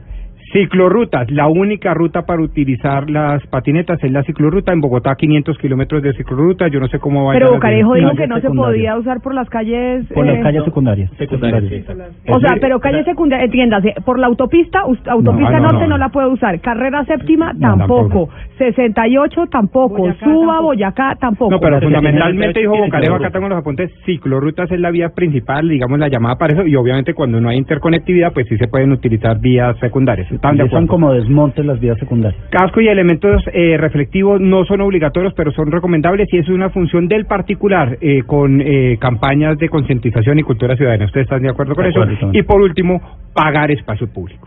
Eso lo tiene que pagar. Y también decía Bocarejo que cosa. 18 años de edad eh, mínima, o sea, me Ah, tiene que ser sí. mayor de edad para poder montarse en la patineta y si tiene autorización de su papá, lo puede 16. hacer a los 16. Menor de eso, no se puede montar en la patineta. ¿Están de acuerdo ustedes con esa con ese punto? Sí. Sí, de acuerdo. Yo creo que el, el único que faltó por mencionar acá... Santiago lo sí, pues, Pues es, sí, que ya me- son, es que, Pombo, son tres empresas distintas que se están agremiando, No, pero, pero las veo tres muy, empresas y veo muy, el diálogo muy cercano, muy, muy cercano. Digamos, el tema de discrepancia, hasta donde yo estoy pudiendo ver, es el tema de los parqueaderos. Y de la y del cupo. y el cupo. El El, tema- dinámico. El tema de los parqueaderos, realmente en la, en la en la entrevista que dio el secretario el día de ayer, pues realmente nosotros salimos sorprendidos, porque es la primera vez que oímos al, al secretario decir públicamente que el usuario puede dejar la patineta en donde quiera y que es responsabilidad de las empresas de recoger la patineta y llevarlo a los cajones. Entonces, eso fue una sorpresa para nosotros, una grata sorpresa, porque eh, un, po- un poco lo que nos pasó fue que nos empezamos a mirar todos y dijimos, bueno, hay una hay un acercamiento importante dentro de lo que necesita nuestra operatividad para poder a- hacerse una una una realidad. Entonces, pues vemos con muy buenos ojos esos esos comentarios, esperemos a ver qué pasa con la regulación y, y esperamos que salga así. A Sí, ver, el eh, de Green, el, el- acá el operador dominante. Sí, el operador No, pero dominante. no monopólico. No, monopólico. Aquí, por eso estamos sentados todos aquí. No, eh, o sea, evidentemente sí tenemos nuestras diferencias muy pequeñas. Yo creo que un punto en el que nos hemos alineado también, que es algo que acabamos de proponer a la Secretaría, es justo el, el uso de parqueo en antejardines. ¿Por qué yo, por qué yo insisto en esto? Porque es que si yo puedo ir y cerrar una alianza, digamos, con, no sé, bueno, no, no, puedo- no voy a decir la- la- las empresas, pero con cualquier empresa que tenga un espacio correcto en antejardín y yo pueda parquear ahí mis patinetas. Pues haga de cuenta, con hamburguesas el corral, Con con, hamburguesas crepes and waffles, con presto, y yo con quiero y yo- exacto. Y a, y- Sí, con y a con cualquiera. y a mí o sea y a mí como empresa green se me ocurre que yo quiero llevar esto hasta Kennedy porque yo creo que en Kennedy hay un mercado importantísimo. Los precios yo veré yo veré qué hago si los bajo o lo que sea eh, pues voy y hablo con hamburguesas del corral allá y pongo una estación para que la gente lo empiece a utilizar. Yo no necesito que me asigne nadie cajones. Entonces yo creo que los cajones son complementarios. Es algo bueno que está haciendo la Secretaría, porque pues evidentemente va a habilitar espacios que vamos a pagar y todo eso, pero también sin, o sea, eso puede ser una restricción para crecer y en crecer en zonas en las que nosotros consideramos que son interesantes. Mire, nosotros empezamos a hablar de este tema porque nuestro equipo internacional empezó a decir, oiga, esto ya está pasando en Washington, está pasando en Ciudad de México, lo estamos viendo en diferentes ciudades eh, del planeta y por eso, Gonzalo, eh, con ustedes que empezamos a hablar de este tema el año pasado, yo imagino que usted tiene preguntas. Sí, Camila, así es. Y yo quiero preguntarle a Andrés Felipe Villegas, ¿cuán burocrático es el proceso en Colombia para establecerse como app, como aplicación? Olvidémonos que es de movilidad, como app. Es un proceso, es un proceso complicado. Yo creo que, que nosotros todavía sufrimos de, de, de un mal de, de burocracia un poco más. Pero y ahora que estamos con, con la economía naranja, con el presidente Duque volviendo de Silicon Valley, allá visitando con Google y llevándose una cantidad de gente, ¿no se ha hecho más fácil todo esto para, para las nuevas tecnologías, para los negocios como los de ustedes? Pero eso fue la semana pasada. Entonces- eso, eso es muy reciente. Ah, pero, el principio de neutralidad tecnológica, por ejemplo, está en la ley hace más de cinco años. Sí, la tenemos. Lo que pasa es que apps como la nuestra y entradas de empresas como la nuestra, no solo estamos entrando como una aplicación, nosotros estamos entrando como un jugador dentro de la movilidad de una ciudad. No podemos olvidar que tenemos que hablar con los entes de cada una de las ciudades. Nosotros no podemos simplemente llegar, habilitar una aplicación, botar 3.000 patinetas en la calle y así se queda el tema. La ciudad va a saltar, los usuarios van a saltar. Hay, nosotros tenemos muchas más obligaciones, entonces cuando nos preguntan a nosotros, pues es un proceso largo, es un proceso largo en el que llevamos cuatro meses de conversación y estamos muy cerquita, de verdad estamos muy cerca, pero, pero vamos. Bueno, eh, sí, me, me- me dormí, pero quería preguntarle una cosa porque con el tema de la, del, del cupo dinámico, ayer precisamente cuando hablábamos con movilidad, eh, les decía yo que cómo iban a controlar ese tema de que cada empresa metía cuántas patinetas y si no se iba a prestar de pronto para la patineta pirata. Entonces, con esto del cupo dinámico, ¿cómo tiene garantía cada ciudad a donde ustedes ingresan que va a haber el número de patinetas pactadas y que no hay patinetas por debajo de la mesa? Esa es una de las grandes ventajas que tiene nuestra tecnología. Nosotros eh, constantemente estamos recogiendo y recopilando toda la información de toda la interacción que ocurre, no solo con nuestra aplicación, sino también con nuestros vehículos. La cantidad de data que nosotros estamos manejando es impresionante y data que puede ser usada por los entes reguladores para, digamos, eh, eh, buscar los medios de control para ese tipo de cosas. Nosotros le podemos decir en minuto a minuto cuántas patinetas hay activas en la ciudad de Bogotá para que se, haya- se hagan controles, por ejemplo, de los cupos. Podemos también nosotros darle eh, información relevante de decirle cuánto se está usando cada patineta para también empezar a negociar de ese cupo dinámico para empezar a subir y demostrarle con data que realmente hay una demanda creciente de los usuarios y hay una necesidad de más flota para la ciudad. Entonces eso es, eso es clave. Nosotros, a diferencia de, de, digamos, en la industria siempre el tema de data, eh, eh, en, en industrias de tecnología por lo general siempre es como muy esquivo a que las empresas quieran compartir la información. En el caso de las empresas de patinetas, hay un consenso en que nosotros queremos darle esa información a la Secretaría de Movilidad para que ellos puedan hacer uso de eso para su política pública y también para que nos controlen y para nosotros demostrarle nuestra buena intención de que esto funcione re- eh, eh, muy bien en la ciudad. Mire, se me está acabando el tiempo, pero quiero hacerles preguntas rápidas que nos que nos hacen los oyentes. Uno, ¿cuánto cuesta una patineta de estas? ¿Se puede compartir esa información o eso es privado? Es privado. es, es, es privado, no se comparte. ¿Cuánta gente están empleando ustedes en estas empresas? Es decir, ¿qué tanta generación de empleo están dando ustedes eh, como nuevas empresas que llegan a Colombia? Mira, nosotros en este momento tenemos un equipo en Colombia de más o menos 350 personas. ¿sí? Este es Green, el mono, pues Este no, el, operador dominante. Este es Green, sí. Eh, entre Cali y Bogotá tenemos 350 p- personas, 300 acá en Bogotá. Básicamente un 80% de, de esa plantilla está dedicada a estar organizando la ciudad, que es toda la gente que ustedes ven uniformada en las calles, reubicando las patinetas. Y contratos de ley. Por supuesto. Y por jóvenes. supuesto. Y jóvenes también. Y claro. entre más patinetas, más trabajo. Claro, claro. Y adicionalmente lo que yo les digo, lo que estamos haciendo que en Sao Paulo, que lo vamos a empezar a hacer aquí en, a hacer aquí en Bogotá, es empezar a trabajar con comunidades, eh, pues digamos socialmente excluidas. O sea, nosotros queremos traernos a personas a que sean cargadores de nuestras patinetas, porque queremos incluir a esas personas dentro del modelo. Esa es la única forma de que en un mercado en Latinoamérica tengamos éxito en todo el tema de, de, de robos y de siniestralidad. Andrés Felipe Villegas, gerente general de Bird Colombia, Enrique Cuellar, gerente de Lime Colombia y Santiago Hernández, gerente de Green, a los tres CEOs aquí de las patinetas eléctricas en Colombia. Gracias por haber venido, por haberle hecho claridad a los oyentes y también pues por responder la entrevista del eh, secretario de Movilidad, el doctor Bucarejo. Muchas gracias. Muchas gracias por la Gracias a ustedes. Bienvenidos siempre. Y hoy, terminando este programa, pues nos estrenamos con eh, patrocinio de la Alcaldía de Bogotá. Así es, Camila, y le quiero contar que la alcaldía de Enrique Peñalosa protege la vida de las personas más vulnerables de la ciudad. Ya se abrieron 2.704 nuevos cupos más en apoyos económicos para personas mayores de 60 años, lo que permitió llegar a 145.240 personas vulnerables. También se abrieron seis nuevos centros día-noche con 300 cupos para que más personas mayores no duerman en la calle. La vida se protege en la alcaldía del alcalde Enrique Peñalosa.